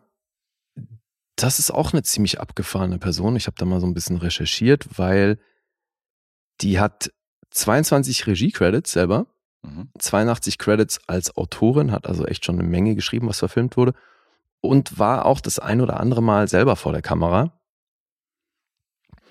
Und die hat hier das Drehbuch geschrieben. Ja. Hast du von dem Film schon mal was gehört? Gesehen hast du ihn wahrscheinlich nicht. Oui, oui, mon ami. Du hast ihn gesehen? Mhm. Ah, okay. Jetzt bin ich mal gespannt, wie der bei dir wegkommt. Okay. Aber das muss ja dann, das war vor dem Podcast, nehme ich mal an. Hast du den gesehen? Nee, ich habe ihn jetzt gesehen für den Podcast. Was? Du hast den auch geguckt? Ja. Ich bin überrascht, Warum? weil ich nicht wusste, dass du den auch sehen willst. Na, wäre nicht das erste Mal, dass ich so Filme mitgucke. Ja, Und, äh, aber so, normalerweise kündigst du das ja an und hier hast du es mal schön unterschlagen. ja, der war unter anderem auch auf der Schneiderliste drauf. Insofern äh, habe ich gesagt, naja, komm, wenn, dann äh, gucke ich den jetzt, hake den von der Schneiderliste ab und äh, weiß dann, worüber die Okay. ihr redet. Ja, cool. Ja, also der Film ist auf sämtlichen Listen drauf, nicht nur auf der Schneider-Liste. Ne? Ist ja auch eine Criterion Collection und, und, und. In der Hauptrolle sehen wir Emanuel Riva. Die spielt hier Elle und das war ihre erste Hauptrolle. Ich glaube, irgendwie ihr zweiter oder dritter Langfilm. Mhm. Und ich meine, die Dame mit ihren 87 Credits, unter anderem ja auch Oscar nominiert für Amour, hat schon eine Menge gemacht. Das war aber schon so mit ihr Start. Also der Regisseur hat ihr schon auch zu einer Karriere verholfen. Den männlichen Gegenpart, Louis, wird gespielt von Eiji Okada. Ein japanischer Schauspieler, der mit 158 Credits schon auch eine ganze Menge gemacht hat. Allerdings nichts, was ich bisher kannte. Mir war der Typ unbekannt. Ja, und das ist ein Nouvelle Vague-Film, wie gesagt. Und hier geht's, würde ich mal sagen, schwerpunktmäßig um Vergessen. Der Film steigt ein mit einer, ich habe auf die Uhr geguckt, 16-minütigen Sequenz, wo du Bilder aus Hiroshima siehst, von den Auswirkungen der Atombombe. Und dazu hören wir aus dem Off schon den Dialog unseres Liebespaars. Und das geht 16 Minuten, wie gesagt. Das ist also schon mal ein recht harter Einstieg. Nicht nur was das Konsumieren angeht, weil es schwierige Bilder sind, sondern eben auch so, was das Erzählerische angeht, ist das irgendwie ein Einstieg, wo man nicht so richtig weiß, was der Film mit einem möchte, finde ich. Mhm. Nach diesen 16 Minuten sehen wir dann auch erstmalig eben unser Liebespaar, wie sie im Bett liegen und dann den Dialog, den wir bisher aus dem Off gehört haben, sehen wir dann eben auch im On. Und die beiden haben offensichtlich eine Affäre. Sie ist Schauspielerin, die ist für Dreharbeiten in Hiroshima, um da einen Antikriegsfilm zu drehen. Und er ist Architekt, der seine Familie durch die Bombe verloren hat. Er war damals als ähm, Soldat außerhalb. Und so sehen wir die beiden, wie sie im Verlauf des Films über vergangene Beziehungen sinnieren, das anwenden auf ihr jetziges Verhältnis. Elle ist sehr stark mit Erinnerungen an eine verlorene Liebe zugange, die sie eben in Frankreich hatte. Es war ein deutscher Soldat. Und das ist aber eben nicht gut ausgegangen und sie ist damit noch sehr beschäftigt. er wiederum ist noch verheiratet und aber eben auch irgendwie in einer Situation, wo es ihm nicht uneingeschränkt gut geht. Und jetzt steht ihre Abreise bevor, weil die Dreharbeiten zu Ende sind. Und so geht's eben drum, ja, ums Vergessen und um die, um ihre Beziehung, die jetzt auch nur ein weiterer Teil in deren Vita war, den man vergessen muss. Und das wird eben so in Retrospektive in Verbindung gebracht mit den bisherigen Beziehungen. Und das Ganze ist ähm, sehr poetisch aufgezogen und spielt vor allen Dingen sehr stark immer mit dem Vergleich von dieser totalen Zerstörung oder dem Vergessen dieser totalen Zerstörung durch Bombe eben im, im Vergleich zum Vergessen der Beziehung. Ja, erstmal so viel zur Handlung. Würdest du da noch irgendwie was hinzufügen wollen? Nicht, okay. Jetzt ist es so, dass der Film ursprünglich als Dokumentarfilm gedacht war. Das sollte eigentlich eine Doku werden über Hiroshima und die Auswirkungen. Und so. das, ja, ich finde, wenn man eben diese ersten 16 Minuten sieht und den Fakt kennt, dann passt das total gut mhm. ins Bild, weil das am Anfang sieht es auch aus wie eine Doku die dann aber eben mit diesem Off-Text äh, so ein bisschen kollidiert. Und das ist natürlich Absicht. Aber der ist eben erst durch die Arbeit, hat er dann äh, sich entschlossen, da fiktionale Elemente einzubauen. Und so ist das peu à peu entstanden. Und der Film war wohl so ein bisschen Pionier, wenn es um die Verwendung von diesen Flashbacks geht, also vor allem mit diesen schnellen Sprüngen zu einer, zu einer Rückblende und wieder zurück. Mhm. Ja, um, um halt diese Erinnerungen oder die Eindringlichkeit von diesen Erinnerungen so ein bisschen hervorzuheben. Ne? Das war ja ähm, früher als Stilmittel lange nicht so gang und gäbe, wie es halt heute ist. Und in der Nouvelle Vague, gerade was so das chronologische Erzählen angeht, haben die ja eine Menge aufgebrochen. Und so hat auch dieser Film da seinen Teil dazu beigetragen. Ich meine, bei Außer Atem hattest du es ja auch, ne? Das ist ja schon auch ein Paradebeispiel dafür. Voll. Ja. Wobei es hier nicht so unorganisch wirkt wie bei den anderen Filmen der Nouvelle. Nee, weil hier ist teilweise diese Jump Cuts hast und genau. ist relativ organisch. Also du hast hier schon auch Sprünge, aber hier ist es irgendwie klar, dass, weil sie drüber sprechen mhm. und dann springt die Handlung zurück, der Off-Text geht weiter und dann ist da klar, dass du jetzt gerade einfach nur die Bebilderung hast von dem, was sie erzählt. Genau. Ja, der japanische Schauspieler, der konnte halt kein Französisch zum Drehzeitpunkt. Und er spricht hier mit L aber ausschließlich Französisch. Und das, ach, das ist mir nicht leicht gefallen, weil ich mir den natürlich auf Französisch angeguckt habe und ich hatte jetzt natürlich überhaupt nicht den Anspruch, da alles zu verstehen. Aber es war so ein bisschen schwierig, weil sie habe ich halt sehr gut verstanden. Und bei ihm war es immer so, Alter, was? Okay, das soll Französisch sein. Das war zum Teil wirklich so, hä?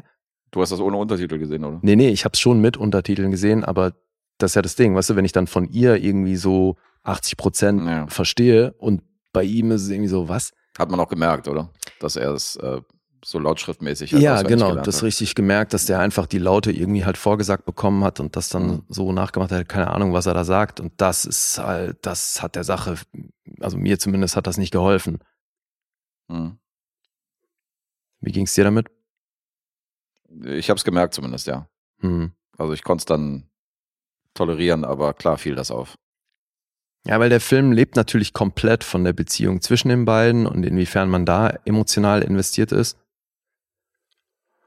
Und das hat für mich halt nicht funktioniert. Also, aber was, was mir das schwierig gemacht hat oder schwer gemacht hat, ist dieser in meinen Augen halt wahnsinnig prätentiöse Vergleich. Oder das hat ja irgendwie auch was Selbstgefälliges.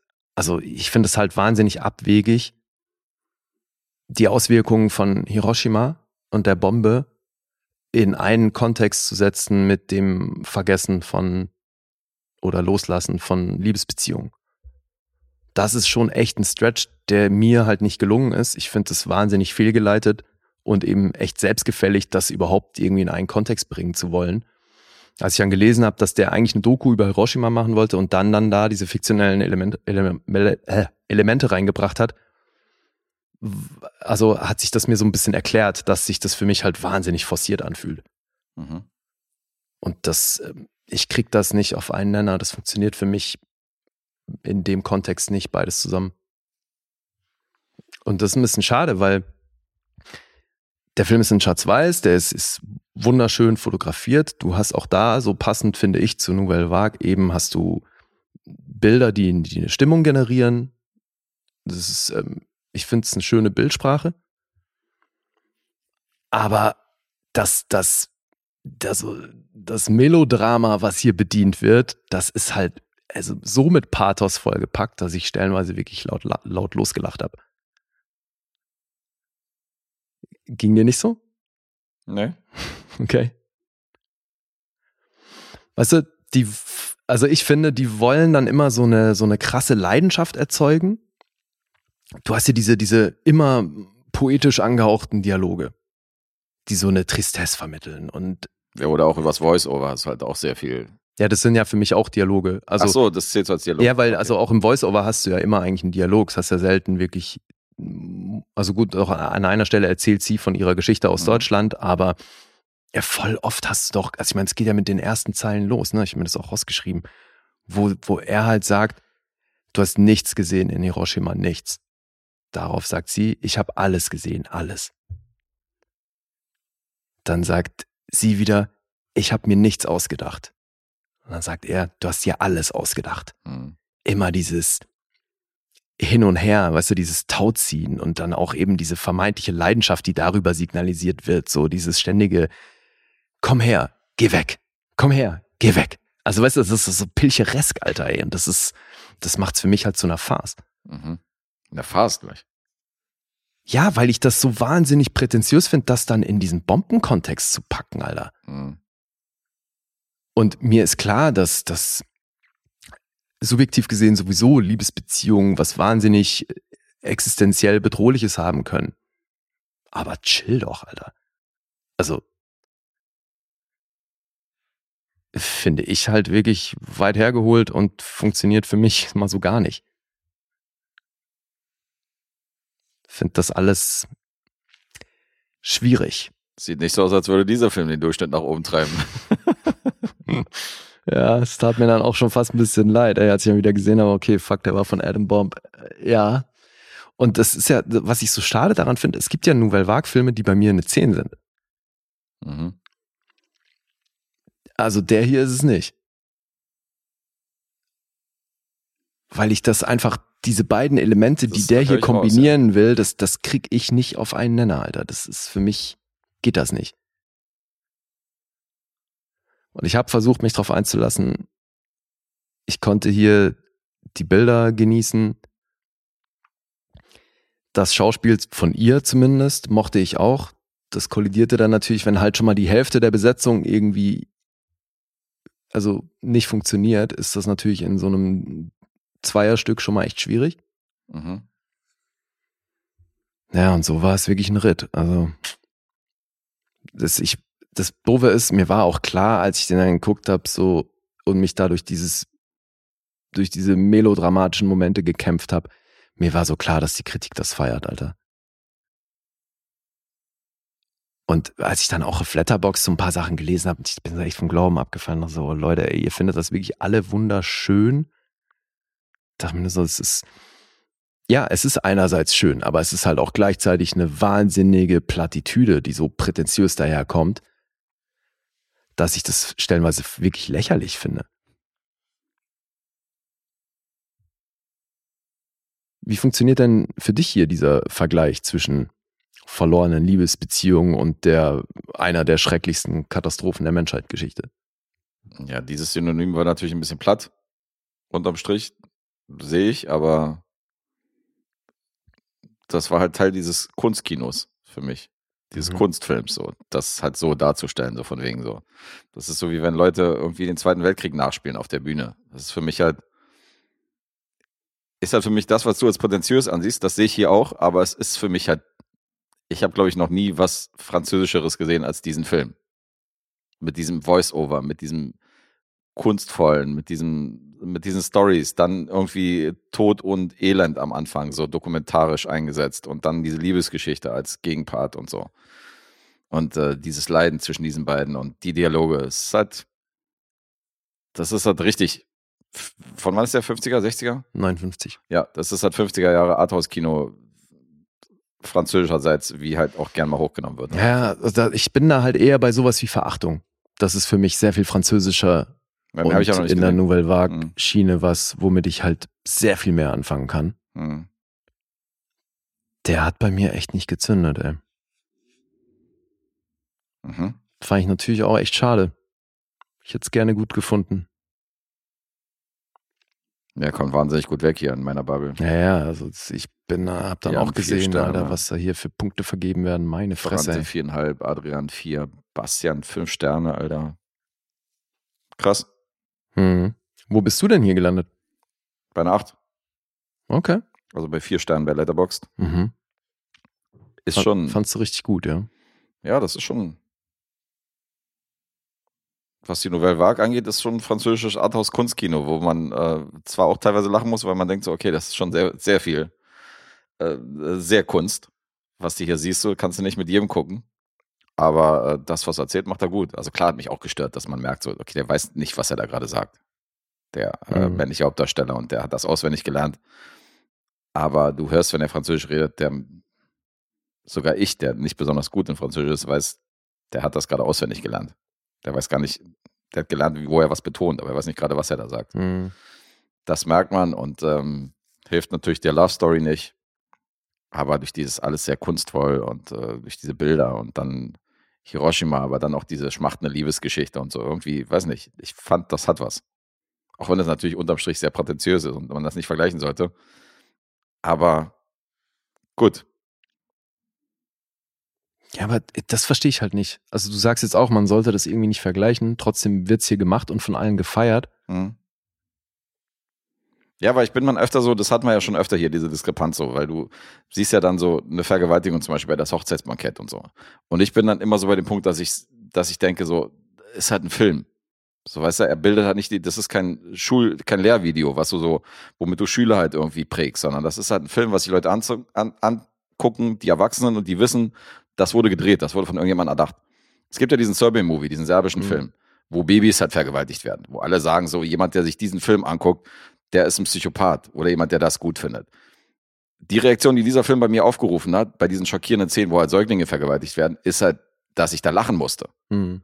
Weil ich genau wusste, okay, da hat sich, da haben sich ein paar Köpfe zusammengesteckt, haben gesagt, so, wir machen jetzt was richtig Provokantes und hauen jetzt richtig auf Genau. Womit die Kacke. können wir am meisten schocken? ja. Womit können wir schocken? Insofern war das für mich eher so ein Moment so, alles klar, hier wollt ihr mal richtig auf die Kacke hauen. Und nicht so dieses, wow, was für, weißt du, was für Psychopathen gucken sich diesen Film an? Da, da bin ich nicht. Für mich ist es unterm Strich ein Film und der Vergleich hier ist schwierig, aber das Endprodukt ist trotzdem ein schöner Film. Von den Bildern, von der Bildsprache, was du gerade sagst, diese Geschichte und, äh, und das wiegt wiederum auf. Ich sehe das nicht so aus dieser, aus dieser realistischen Sicht, dass man sagt, so, das ist, hier muss man aufpassen, sondern ich bin da mehr so, ist halt ein Film, Ja, ja. weißt du? Aber für mich ist es dann unterm Strich meistens eine recht simple Rechnung. So, entweder ich fühl's oder ich fühl's nicht. Ja, ja, klar. Und das, was die hier versuchen zu erzählen, fühle ich mal so gar nicht. du hast ja auch Leute, die das genauso sehen wie du, weil du hast ja bei das Hochzeitsbankett, der kam ja von Nils Mhm. und Nils hatte die gleichen Vibes wie du bei dieser Szene. Ja, habe ich gelesen, fand ich gelesen? sehr cool. Ja. Der, der hat dich ja bestätigt. Insofern Mhm. guckt der Filme aus einer ähnlichen Warte wie du und das ist ja alles so, das ist ja alles Ansichtssache und subjektiv. ja, ja, sowieso. Ja. Klar. Hm. Na gut. Ja, aber klar, entweder man fühlt es und man fühlt es nicht. Und ähm, ich war hier so ein bisschen am Schwanken zwischen einer 7,5 und einer 8. Aber Mhm. irgendwie, dadurch, dass das ein Film von 1959 ist und äh, der immer noch die Jahre, aber fand ich außer Atem, fand ich sogar schlechter als den. Da Oh. war ich ja kein Fan von. Den, Okay. den habe ich ja, da waren ja diese filmischen Spielereien und diese filmischen Mittel fand ich ja dann noch eher befremdlich. Mhm. Da konnte ich mit Hiroshima Mon Amour schon mehr anfangen. Okay. Ja, cool, dass du den mitgeguckt hast. Mhm. Dann komme ich jetzt eigentlich schon zu den Punkten. 7,9 sind's auf IMDb, kein Metascore. Auf Rotten Tomatoes von der Kritik 8,8 im Schnitt. Das sind 98% Empfehlung. Mhm. Vom Publikum 4,3. von 5, Letterboxd 4,1. Unisono, alle begeistert. Du nicht so. Nee, eher so gar nicht. Eher so gar nicht, sagt er. Naja, also ne, das, was ich eben, es gibt auf jeden Fall positive Elemente in dem Film, Hm. aber auch hier ähnlich wie bei Guadagnino, das, was der halt versucht mit der Scheitert. Story, das scheitert für mich, ja. Oh je. Und ich bin nun wirklich, also ich meine, in The Mood for Love und solche Filme, ne, es gibt nun wirklich Filme, wo es ausschließlich um eine Beziehung geht, die schwierig ist oder eigentlich lieben sie sich und sie können nicht miteinander Hm. aufgrund der Umstände, wie hier ja auch. Könnte alles so schön sein, weißt du, wäre sie nicht aus Frankreich und er so bla. Die bei mir wunderbar funktionieren. Hier, nee, Alter, das ist. Ich finde es halt gerade, ich finde diese Punkte, die du angesprochen hast, fand ich halt gerade sehr charmant so. Dieses, diese Dialoge zwischen diesen beiden, weißt du, wenn die so sagen, so, ja, ich habe alles gesehen, nein, du hast gar nichts Boah, gesehen. das hat Und mich so aufgeregt, Alter. Da hätte ich jedes Mal echt Schellen verteilen können. Ja, das war für mich nur so- Rafft euch doch, Mann. Was redet ihr denn hier? Spacken, echt? Das ist für mich halt so das, was immer verarscht wird, wenn man so Arthouse-Filme redet. Oder wenn halt so, Ja, wenn halt genau. so zwei Pärchen in Amerika in so ein Arthouse-Kino gehen, weißt du, bei 500 Days of Summer, und dann gucken sie sich Ja. diesen Film und diesen Dialog an. Das ist halt der Originalfilm dazu. So, das fand ich halt schon ganz cool. ja, aber das, oh, Weißt du? das ist so unfassbar kitschig, ey. Ja, klar, ist es auch. ist halt wirklich dieses, ah, ich brauch dich, komm her. Nein, geh weg. Ich hasse dich. Und ich mir so, ah, Dieses Anschmachten, ey. Was ja. denn jetzt, Mann? Raff dich doch, ey. Ja, ist definitiv Kitsch. Das unterm Strich schon. Naja, hau einen Tipp raus. Äh, vier. Vier ist richtig. Okay. Hey. Hilft aber nicht, oder? Nee, mal so Diese gar nicht. Ja. Naja, nächste Schlappe. 2 zu 0,5 ist das Endergebnis. Bringen wir die Serie hier konsequent zu Ende. Ja. 2 zu 0,5. Eieieiei. Ja, ja, ja. It's very subversive, you know, and really cool, like me. Ja. Aber hier mit unseren Statistiken und unseren fünf Filmen, die wir nur im Gepäck hatten heute, überschaubares Vorschaubild und trotzdem hier fast bei drei Stunden gelandet. Oha, ja. Also Hörspaß habt ihr definitiv gekriegt von uns. Insofern hoffen wir auch, ihr bleibt uns weiterhin gewogen Ja. und hoffen, ihr hattet hier ein bisschen Spaß bei diesem kleinen Filmpodcast. Das will ich hoffen. Ja. Und jetzt können wir eigentlich schon fast aufs nächste Jahr verweisen, ne? Ja, eine Episode haben wir noch. Da nehmen wir sieben uns nochmal vor. Mhm. Da kommt nochmal ein richtiger Klopper zum Abschluss. Oh ja. Von Fincher für Olli, um seine, äh, um seinen guten Durchschnittswert nochmal in die Höhe Ich zu, zu wollte treiben. gerade sagen, der bleibt seiner Linie treu. Ja, und ähm, worauf würdest du hinweisen im neuen Jahr? Ja, dass es uns da wahrscheinlich auch noch gibt. Ja, ja, ich denke auch. Wird nicht die letzte Episode sein, die nächste. Also zumindest weiß ich davon nichts. ich auch nicht. Das hätten wir wahrscheinlich beide mitbekommen, ja. Ja. Kann man von ausgehen. Also eine Folge wird es auf jeden Fall noch geben, weil wir müssen noch die Statistiken präsentieren vom letzten Jahr. Ja. Also insofern die erste Folge im neuen Jahr machen wir noch und dann äh, gucken wir mal weiter. Okay. Cool. Ciao. nee, aber das war es wirklich, oder? Also, dann können wir, genau, können wir schönes neues Jahr und so können wir alles exklusiv, äh, intensiv in der nächsten Episode machen. Das machen wir intensiv in der nächsten Episode richtig und äh, das war nur die vorletzte Episode. Ja, war trotzdem nett. Ja, war nett. nett ist gut. Tschö. Tschö.